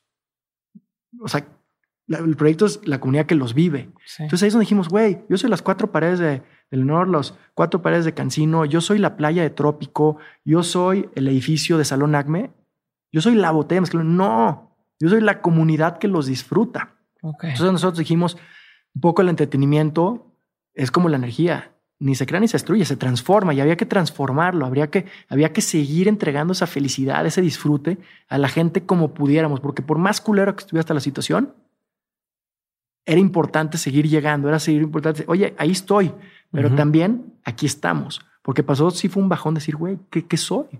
Todo está cerrado, claro. ¿Qué, fui? Tu identidad. ¿Qué fui? O sea, soy prehistoria, o sea, soy un monumento vacío. No éramos un monumento vacío, somos una comunidad, somos un ecosistema. Entonces, en el momento que Cancino, su eslogan es, obviamente, a manera irónica, es mi pizza es tu casa, como mi casa es tu casa, mi pizza es tu casa, porque neta sí creemos en eso, que nuestras pizzerías son tu casa, se saben tu nombre, te tratan chido, no tienen ballet parking, son de barrio, o sea, realmente, no por título. En el momento que mi pizza es tu casa y tu casa, que es la nuestra, se cierra, entonces, ¿qué chingado soy? Y ahí es donde cambiamos al mi, pizza en tu casa. Ok. Y la banda nos empieza a recibir, pedir, pedir, pedir, pedir. Nos volvemos la pincería de más crecimiento digital. Llegamos a miles y miles y miles y miles de casas cada pinche mes y la banda nos recibe, nos empieza a dar calificaciones de cinco estrellas y de repente nos dice Uber Eats y rápido, y güey, son la mejor calificación de la industria. Pizzera, no, pizzera, restaurantera, solo te chinga casa de Toño, que son unos pinches cracks. Ayer pedí unas enchiladas y le puse por favor con cubiertos y los cabrones me las mandaron sin cubiertos y me las traía así. ¿Ya ves? Horrible. Ya pidió cancino. Ya, exacto. Ahí sí te hubiera llegado como lo pides, ¿no? Pero entonces, justo esta parte un poquito como de güey, nos recibieron sus casas y hubo distintas cosas. Pues para empezar, para pagar la renta, sacamos... Pero cómo, perdón, perdón, pero antes de eso, ¿cómo logras que, que, la gente... O sea, porque una cosa es lo que tú dices, ¿no? Somos comunidad. Pero ¿cómo, o sea, cómo y a quién les habla? O sea, ni modo que te parecen en la calle, eh, comunidad, échenme el paro, ¿no? O sea, a través de qué canales de tus lugares, mandas a, levantar la tropa para que oigan, pues sí, es más sencillo. Es si eres una pinche pizzería, hazlo sentir en casa, realmente. O sea, realmente hay algo detrás de hacer pizza. O sea, sí, sí los proyectos tienen, por más que el pinche término también ya esté hueva el propósito, pero sí es real. O sea, si hay algo detrás del objeto, si hay algo, o sea, sí, o sea, es, Sí, no, me queda claro eso, pero ¿cómo le haces para que, para que, pues, o sea, que tanta gente diga, va, vamos a empezar a pedirle, vamos a empezar a hacerle, o sea, no sé si me estoy explicando. No es lo mismo si, si el día de mañana. Sí, no es pausa play, no es ah, ya se cerró, ya se migró y ahora todos piden allá. Sí, no, o, o, oigan, comunidad, todos echenos la mano, pero ¿a quién? ¿Dónde? ¿A través de un correo? ¿A través de la red social? ¿A través de, de llamadas? ¿Cómo, ¿Cómo convocas? Sí, yo creo que hay, hay hay layers. O sea, el primero, pues es la comunidad más cercana al archipiélago, aquella que nos lleva siguiendo tantos años, que con ellos lo que hicimos desde el día uno fue un proyecto de vamos a regresar. O sea, y se llamaba La Zarandeada Más Esperada, se llamaba Long Live the Queen, Paleonor, se llamaba Las Puertas del Paraíso. Entonces era como, güey, un día van a reabrir. Prepagaron una noche que vete a ser cuando llegan. Entonces es como, entonces vendimos muchas noches y muchas tardes de nuestras distintas marcas. Un día van a volver, pero eso iba para las nóminas. Eso era como un tema. Va un año que no regresa Café Paraíso y Leonor. ¿Sabes cuántas personas han escrito a pedir, oye, pagué mil varos, güey, ¿no? Como tres. No mames. De trópico. Oye, trópico. Como tres de, de que. O sea, entonces, si ves ese, esa fidelidad, ese agradecimiento, decir, güey, sí lo que he sembrado, neta sí da frutos. O sea, sí va más allá de un proyecto transaccional. Es un tema de buena onda también, que son puros, te estoy hablando de puro intangible, ¿no? Pero, pero, pues cuentan. Eh, por ejemplo, no son intangibles que no le puedes no lo puedes poner en una hoja de, de, balance y decir un inversionista. Mira, si vas con un científico y dices, ay, güey, no mames. pero, que pero que hoy te está hoy por la casa, mañana las de la casa. O sea, eh, de volada muchísima gente dio varo, que eso nos dio la, empresa tenía lana para pagar las nóminas, pero no sabíamos si esto iba a durar seis meses, un año o toda la vida. Eso nos daba una confianza, decir, ok, estamos respaldados, no, no vamos solos. Empezamos a hacer live, live streams de Leonor de Trópico, de Radio Bosque, de Café Paraíso, de Bombón. La gente se metía. En digital somos bastante pendejos, bastante. Pero era como, ¿cómo digitalizamos el entretenimiento? Ni siquiera nos gustó tanto el, resultado. Somos muy físicos, pero demostramos que podemos evolucionar eh, Cancino. Cancino es como migras todo. Entonces, los de Leonor y los de Café Paraíso se volvieron ingenieros de cómo montar cajas de pizza para distribuir. Se volvieron distribuidores propios, lanza- lanzamos nuestro propio eh, WhatsApp para poder pedir. O sea, hubo, o sea, realmente, pues el de Leonor en un grupo normal, pues se muere con Leonor. Y ya, No, güey, tú eres archipiélago. Antes que nada, los de Unión crearon un mercado Unión, que era un, pues es como, güey, la gente no está tomando tanto. Un mercado Unión para cosas básicas, para vivir, para tomar, para comer. O sea, es como, ¿qué hay detrás de tu producto? Esa es tu marca. ¿Y cuál es el propósito de tu marca? Si Unión es unir, Ujú. pues une, güey, une banda, une, une proveedores, uno, une productores. Si Cancino es creamos casa, pues haz casa en la casa de los demás, Ujú. etcétera. Entonces, como saber separar el producto de, de su esencia. Y eso funcionó. Obviamente, al mes 6 también nos dimos cuenta que había que saber respirar bajo el agua. Que ya es como de, güey, no sé si esto va a pasar. Seguramente sí va a pasar. Ya dejemos de hacerle al pinche creativo y enfoquémonos en lo enfocable. Y ahí fue donde pinche Cancino, porque digo, sí, suena soda de, ay, qué chingo, pero Cancino, todo el foco de la empresa Se fue hacia se eso. fue a Cancino y a Unión, porque fue lo único que nos quedó vivos. Ok. Trópico, Radio Bosque, Leonor, Bombón, Salón Acme, La Zaranda, Ventanita, Parcela, en ese entonces, todos cerrados. En lugar de CPR, de no, tú puedes, ánimo, Sí, sí, sí, ánimo, viendo, hay que ajá. hacerlo en digital. Ni dijimos ni madres, Cancino y Unión. Hoy Unión, marzo y abril, sus dos mejores meses históricos en 10 años de vida. Históricos. Históricos. No mames. Cancino, mes tras mes es su mejor mes de la historia. Entonces también es un aprendizaje para nosotros, el foco funciona. a veces Sí, el foco funciona. enfocarnos. Pues sí, si nos hubiéramos enfocado en esto. Igual tendríamos, pero también Otra vez. no seríamos lo que somos. Ajá. No seríamos lo que somos. O sea, claro que el foco funciona. Pero, por ejemplo, con Mezcal, Unión, ¿cómo le hicieron para que fuera el mejor? O sea, ¿qué tipo de estrategias o de acciones tomaron para levantarlo como levantaron? Dos cosas. Cuéntame tu secreto. A huevo. Dos cosas. El primero fue, pues esto, es- o sea, nosotros somos una marca muy de, de restaurante, de gente, de tal. Pues ahí nacimos. O sea, no somos una marca de, de grandes cadenas. Pues, güey, cerraron todos los putos restaurantes. Entonces, obviamente, ¿cuál fue la marca? Si la marca uno en restaurantes y bares es Unión, ¿cuál es la marca que más perdió? Unión. Unión perdió 75% de su tamaño en dos meses. Wow. 75%. ¿Cómo reconstruyes? De dos maneras. Fuimos fieles al centro de consumo, ahí estuvimos porque tú vas a regresar.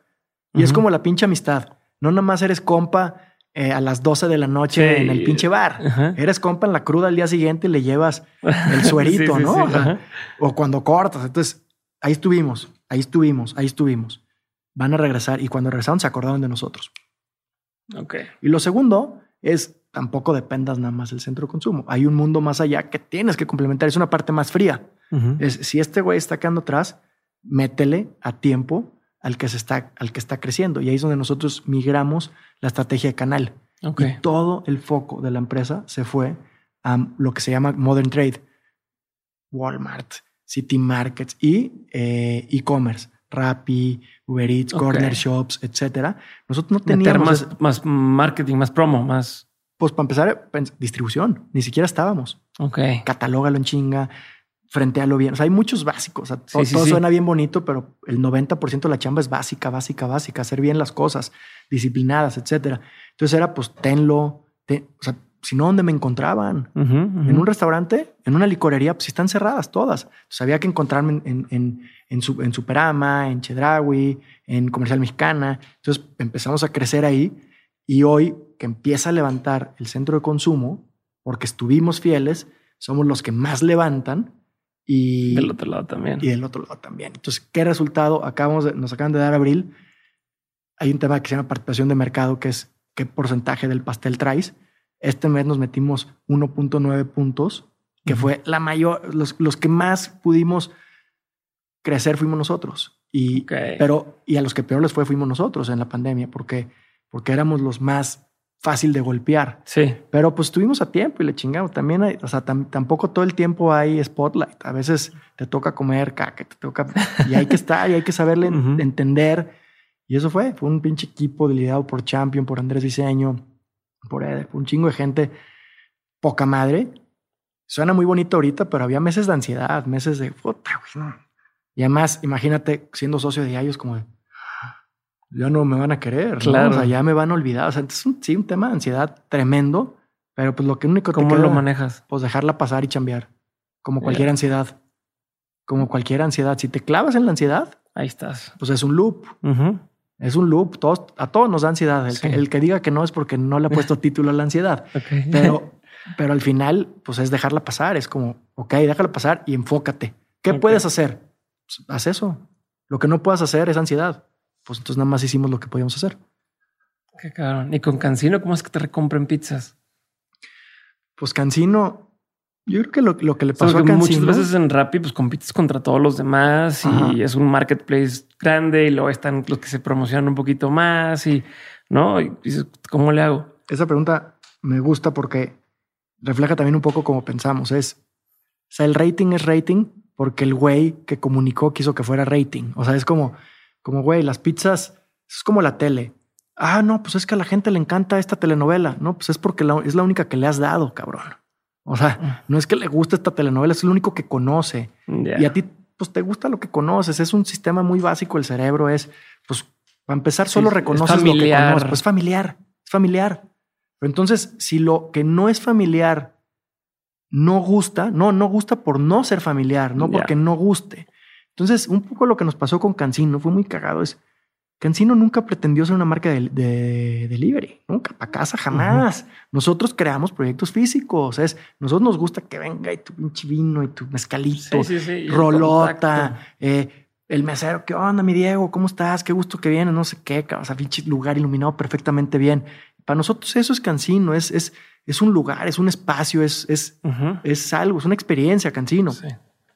Entonces, mucho tiempo invertimos en decir una pizza, pues de horno, hecha a mano, en el momento, con ingredientes chingones, poquito más caro porque no nos gusta sobrepagar, pero pues es, güey, no toda la pizza tiene que ser la pizza que comemos en casa. Es, además, no soy para la casa. Entonces, nos permitimos crear una pizza que a la gente le empezó a gustar, le empezó a gustar, le empezó a gustar, le empezó a gustar.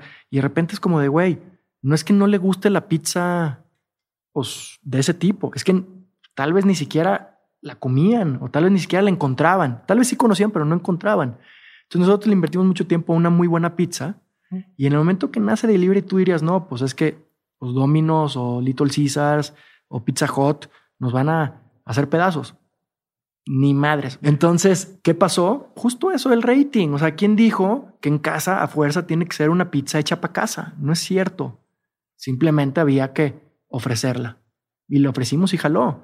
Y hoy hay muchas pizzerías muy chidas en la ciudad eh, que también hacen cosas poca madre y, que les está yendo chido. Igual en las hamburguesas. ¿Quién dijo que la única hamburguesa tiene que ser la de McDonald's? Hay hamburguesas, más burgers hechas de manera pues, más craft. O sea, no es mejor o peor, es distinto. Pero no te puede gustar lo distinto si no lo conoces. No te puede gustar lo distinto si no te lo proponen. O sea, sí hay una responsabilidad en quien ofrece. Si el que ofrece entrega lo fácil, pues es, es medio de otra generación. En otra generación buscabas entregarlo fácil porque es más fácil. Y fácil a veces es rentable, fácil a veces es escalable. Pero cuando cambias ese pedo y lo fácil no es lo que prende, pues entonces sí cambias la neta un poco la industria, sí la cambias. Chinga. Toño, voy a pasar a una serie de preguntas concretas porque se nos está acabando el tiempo. huevo. ¿Sale? La pregunta es concreta, la respuesta no tiene que ser. Respondes y pasó lo que sigo. Pero tampoco es de lo primero que tenga en la mente. No, tienes tiempo. ¿Sale? Pregunta número uno. ¿Cuál ha sido uno de los peores consejos que te han dado? Tener socios es un fracaso. La restaurantería es una esclavitud. Eh, los bares son para gañanes. El mezcal no puede escalarse. No puede hacer lo que tú quieras. Todos esos son los peores y mejores cosas que me han dicho porque me han retado a hacer lo contrario. Como que agarras gasolina en esos, ¿no? En que te digan de que no se puede. Pues soy Contreras. Yo le, fui a los Pumas en Guadalajara a los ocho años. Todos eran chivas y dije, no, ¿por qué? Y le fui a los Pumas. Chinga. ¿Cuál ha sido uno de los mejores consejos que te han dado? No seas terco. Ok. Eh, pero bueno, eso es contrario contra lo demás. ¿Cuál ha sido los mejores consejos que me han dado? Sí, un poquito. Ve la vida más allá de como tú la ves. O sea, también ábrete, porque si bien en los negocios me ha dado mucho el ver la vida como la veo.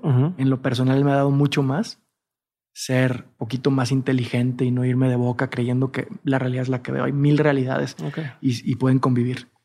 Entonces, en lo personal es ese. ¿cuál ha sido un consejo que tú antes dabas como bueno y que con la experiencia ya no darías? Pues como que he dado pésimos consejos en mi vida, creyendo que lo que yo veo es lo que es. Ok. Y el primer mal consejo que he dado es de repente cuestionar a alguien o hacerle ver que tal vez su proyecto, por lógica o por la manera que yo veo, no va a jalar. El peor consejo que puedes dar es decirle a otro que su proyecto no va a jalar. Tú qué chingado sabes que de ahí no va a salir algo que ni siquiera entendemos. Es el primer consejo que he dado y lo he dado muchas veces. Como, ah, eso no. O sea, como pensar como consultor es el peor consejo que he dado. Ok. Eh, ¿Qué opinión tienes que poca gente comparte contigo? Mm, pues en específico no, no, no se me vino a la cabeza, pero entre más creo en una posición, menos compartible se vuelve con muchos. O sea, entre más terco, más me Ajá. vuelvo en algo, de repente menos Pero compartible. hay algo que digas, esta es una opinión no muy popular. de- El reggaetón, Ok. Que no te gusta, que sí te gusta. que no. O sea, ya me gusta, o sea, y ya, y ya lo acepto y lo respeto, pero obviamente pues hay res- ciertas resistencias al cambio. Decir, güey, ¿por qué el reggaetón? ¿No? O sea, ¿por qué? Pero pues ya le agarras el pedo y dices, pues güey, no mames, porque es lo que es, porque es un reto al status quo. Yo también lo reté de otra manera y también siempre se ha retado. Y el reto al status quo, que venga. Y esa es una. O sea, es el reggaetón es una y seguro hay mil otras. Es como, como de repente yo fui con mi granitito, retó cosas que estaban establecidas y ahora a mí me reta como cosas establecidas, cosas que vienen y me toca pues Sí, o sea, ¿cómo, dejarlas llegar. ¿cómo no te vuelves esa persona que tú criticabas? Ey, pa, fuiste pachuco, ¿no? Exacto. sí, justo. Entonces, esa es una, por ejemplo. Eh, ¿Qué es algo que la gente no sabe de ti y que si supiera le sorprendería? Puta, que me, me encanta estar en mi casa quieto, con mi familia, viendo películas, comiendo, platicando, que tengo triatas de cuatro años, que, que de repente creo que ya me da medio hueva salir. Como Ajá. que esa parte es como de, ah, poco, ¿no? Y, y ni siquiera sé si es cierto, pero, pero a veces creo eso. Creo que es una parte de mi personalidad más privada. Soy muy privado. Muy privado, mis redes son privadas. Sí. Es una parte que, que tal vez no, no parece tanto de mí. Chingón. ¿Qué es algo que te da mucha curiosidad hoy en día? Todo lo que no entiendo. Pues los cambios están acelerados. O sea, me da muchísima curiosidad todo lo que está pasando, cómo las, duras, las cosas duran- duran 15 minutos, desde el arte, desde las criptomonedas, todo lo que no entiendo, criptomonedas, arte, tipos de música, eh, temas digitales. Es como, en lugar de cerrarme y decir, "Bah, eso, eso no es mi pedo, ya sabes, como, como señor, como decíamos, Ajá. como de, como papá de, güey, "Nah, eso no es mi pedo, eso ya está de la chinga. No, al contrario, me, me da muchísima curiosidad todo lo que no entiendo. Ok. Aprendizaje que has tenido con tus hijas. Pues más que aprendizaje es algo que, pues querer al cúbico, o sea, es, es exponencial como quieres, ¿no? O sea, es como, son tres hijas al mismo tiempo, tres abrazos al mismo tiempo, tres personalidades al mismo tiempo. Entonces hay un tema de, de soltar el control, dejar ser y, y- y- y muy chingón, pues es como, no son mis productos. O sea, yo ya lo aprendí, yo no soy producto de mis papás, al contrario, entre más se alivianen mis jefes, mejor producto voy a hacer. Entonces es, mi mayor aprendizaje es seguirme alivianando, seguir trabajando en mí, seguir siendo una persona más ligera, más consciente para que ellas tengan, para que ellas se resuelvan a sí mismas más fácil. Sí. Y eso es, y de repente lo ves con naturalidad, es- son perfectas. O sea, también en mi caso son niñas que nacieron de seis meses. Entonces, desde que nacieron, me hicieron romper el aprendizaje. Ahí ya lo encontré. Mi aprendizaje es romper el benchmark de lo que es perfecto. Ok. Porque yo siempre he sido muy juzgón. Siempre como estratega, consultor, mercadólogo, mercadólogo es, esto está bien, esto está mal, esto está bien, esto, pues eso me toca hacer, esto jala, esto no jala. Lo- Ujú. hace rato me decías, ¿cuál es el peor consejo que ha dado? Ese, juzgar, porque no tengo la pinche verdad, lejos de, y yo creo que el mejor, mayor aprendizaje con mis hijas es ese, es, es yo crecí bajo el estereotipo de qué está bien, qué está mal, qué es el promedio, qué es estar arriba del promedio, qué es estar abajo del promedio. Y mis hijas me desfragmentaron y decir, qué chingados es el promedio, qué chingados es lo que está bien, qué chingados es lo que está mal, es lo que es y es perfecto por simplemente ser.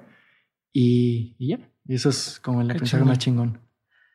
Voy a la última pregunta, pero antes de esa nada más, ¿qué sigue? ¿Qué proyectos vienen? Como que este es el espacio para promover lo que quieras promover. bueno. Este, pues sigue ojalá trópico en diciembre. Si el semáforo nos lo permite y la ley en Guerrero, en Acapulco nos lo permite, va a haber trópico. Y, va a haber el trópico con más ganas que hemos tenido. Y mira que le hemos echado ganas a todos. que sigue ACME en septiembre. Seremos la única feria que tal vez no se saltó el 2021. Pues todo se puede cancelar ya. Tenemos que estar conscientes de que no controlamos nada, pero va a haber ACME nace taberna en General Prim, en La Juárez, en que es una taberna medio mediterránea mexicana para gozar, o sea, para tomar aperitivos, mezcales, tardes largas, el 3 de mayo, o sea, ya. Y viene un cancino, par de cancinos, en, uno en Coyacán. Nosotros nunca hemos estado a Coyacán, pero nos late cabroncísimo hacer comunidad ahí, barrio, la chingada, pues es un barrio que, pues de los más chidos que hay. Viene uno ahí y uno en Prado Norte en donde eran los churros de Valle, que es un edificio bien bonito ahí. Y, y, pues con Mezcal Unión vienen nuevos retos, o sea, como que nos reactivamos mucho en la marca, viene Mezcal Unión Silvestre, que es un espadín Tobalá en, 42, o sea, vienen un chingo de cosas, viene, viene, pues, no reactivamos porque nunca paramos, pero sí, al final, pues Doble durante un año no lanzamos nada, entonces también se acumularon cosas. Y pues sí, vienen cosas. Chingón. Toño, última pregunta. De todo lo que has vivido en lo personal y en lo laboral, has tenido un montón de aprendizajes. Si tuvieras que quedarte con tres aprendizajes que quisieras tener siempre presentes, que fueran como tu brújula o tu norte, ¿cuáles serían? Tratar de no juzgar, porque me vuelve más pendejo. Escuchar porque como me gusta hablar y me gusta contar cosas, de repente te pierdes de la cosa más chingona que es lo que el otro va a decir y saber que no me la sé.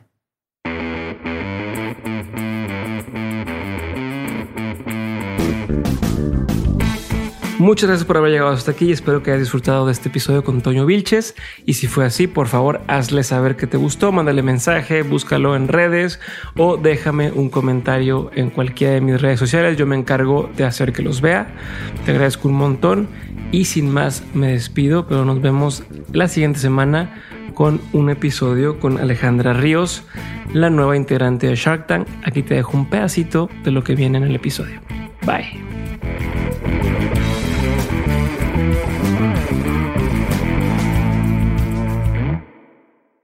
A todo esto, yo soy de resultados. Me vale madre si lo haces en tu casa, en calzones, en jeans, si lo haces este, eh, a las 12 de la noche o a las 3 de la tarde, con que lo hagas y des resultados, yo no te voy a estar jodiendo.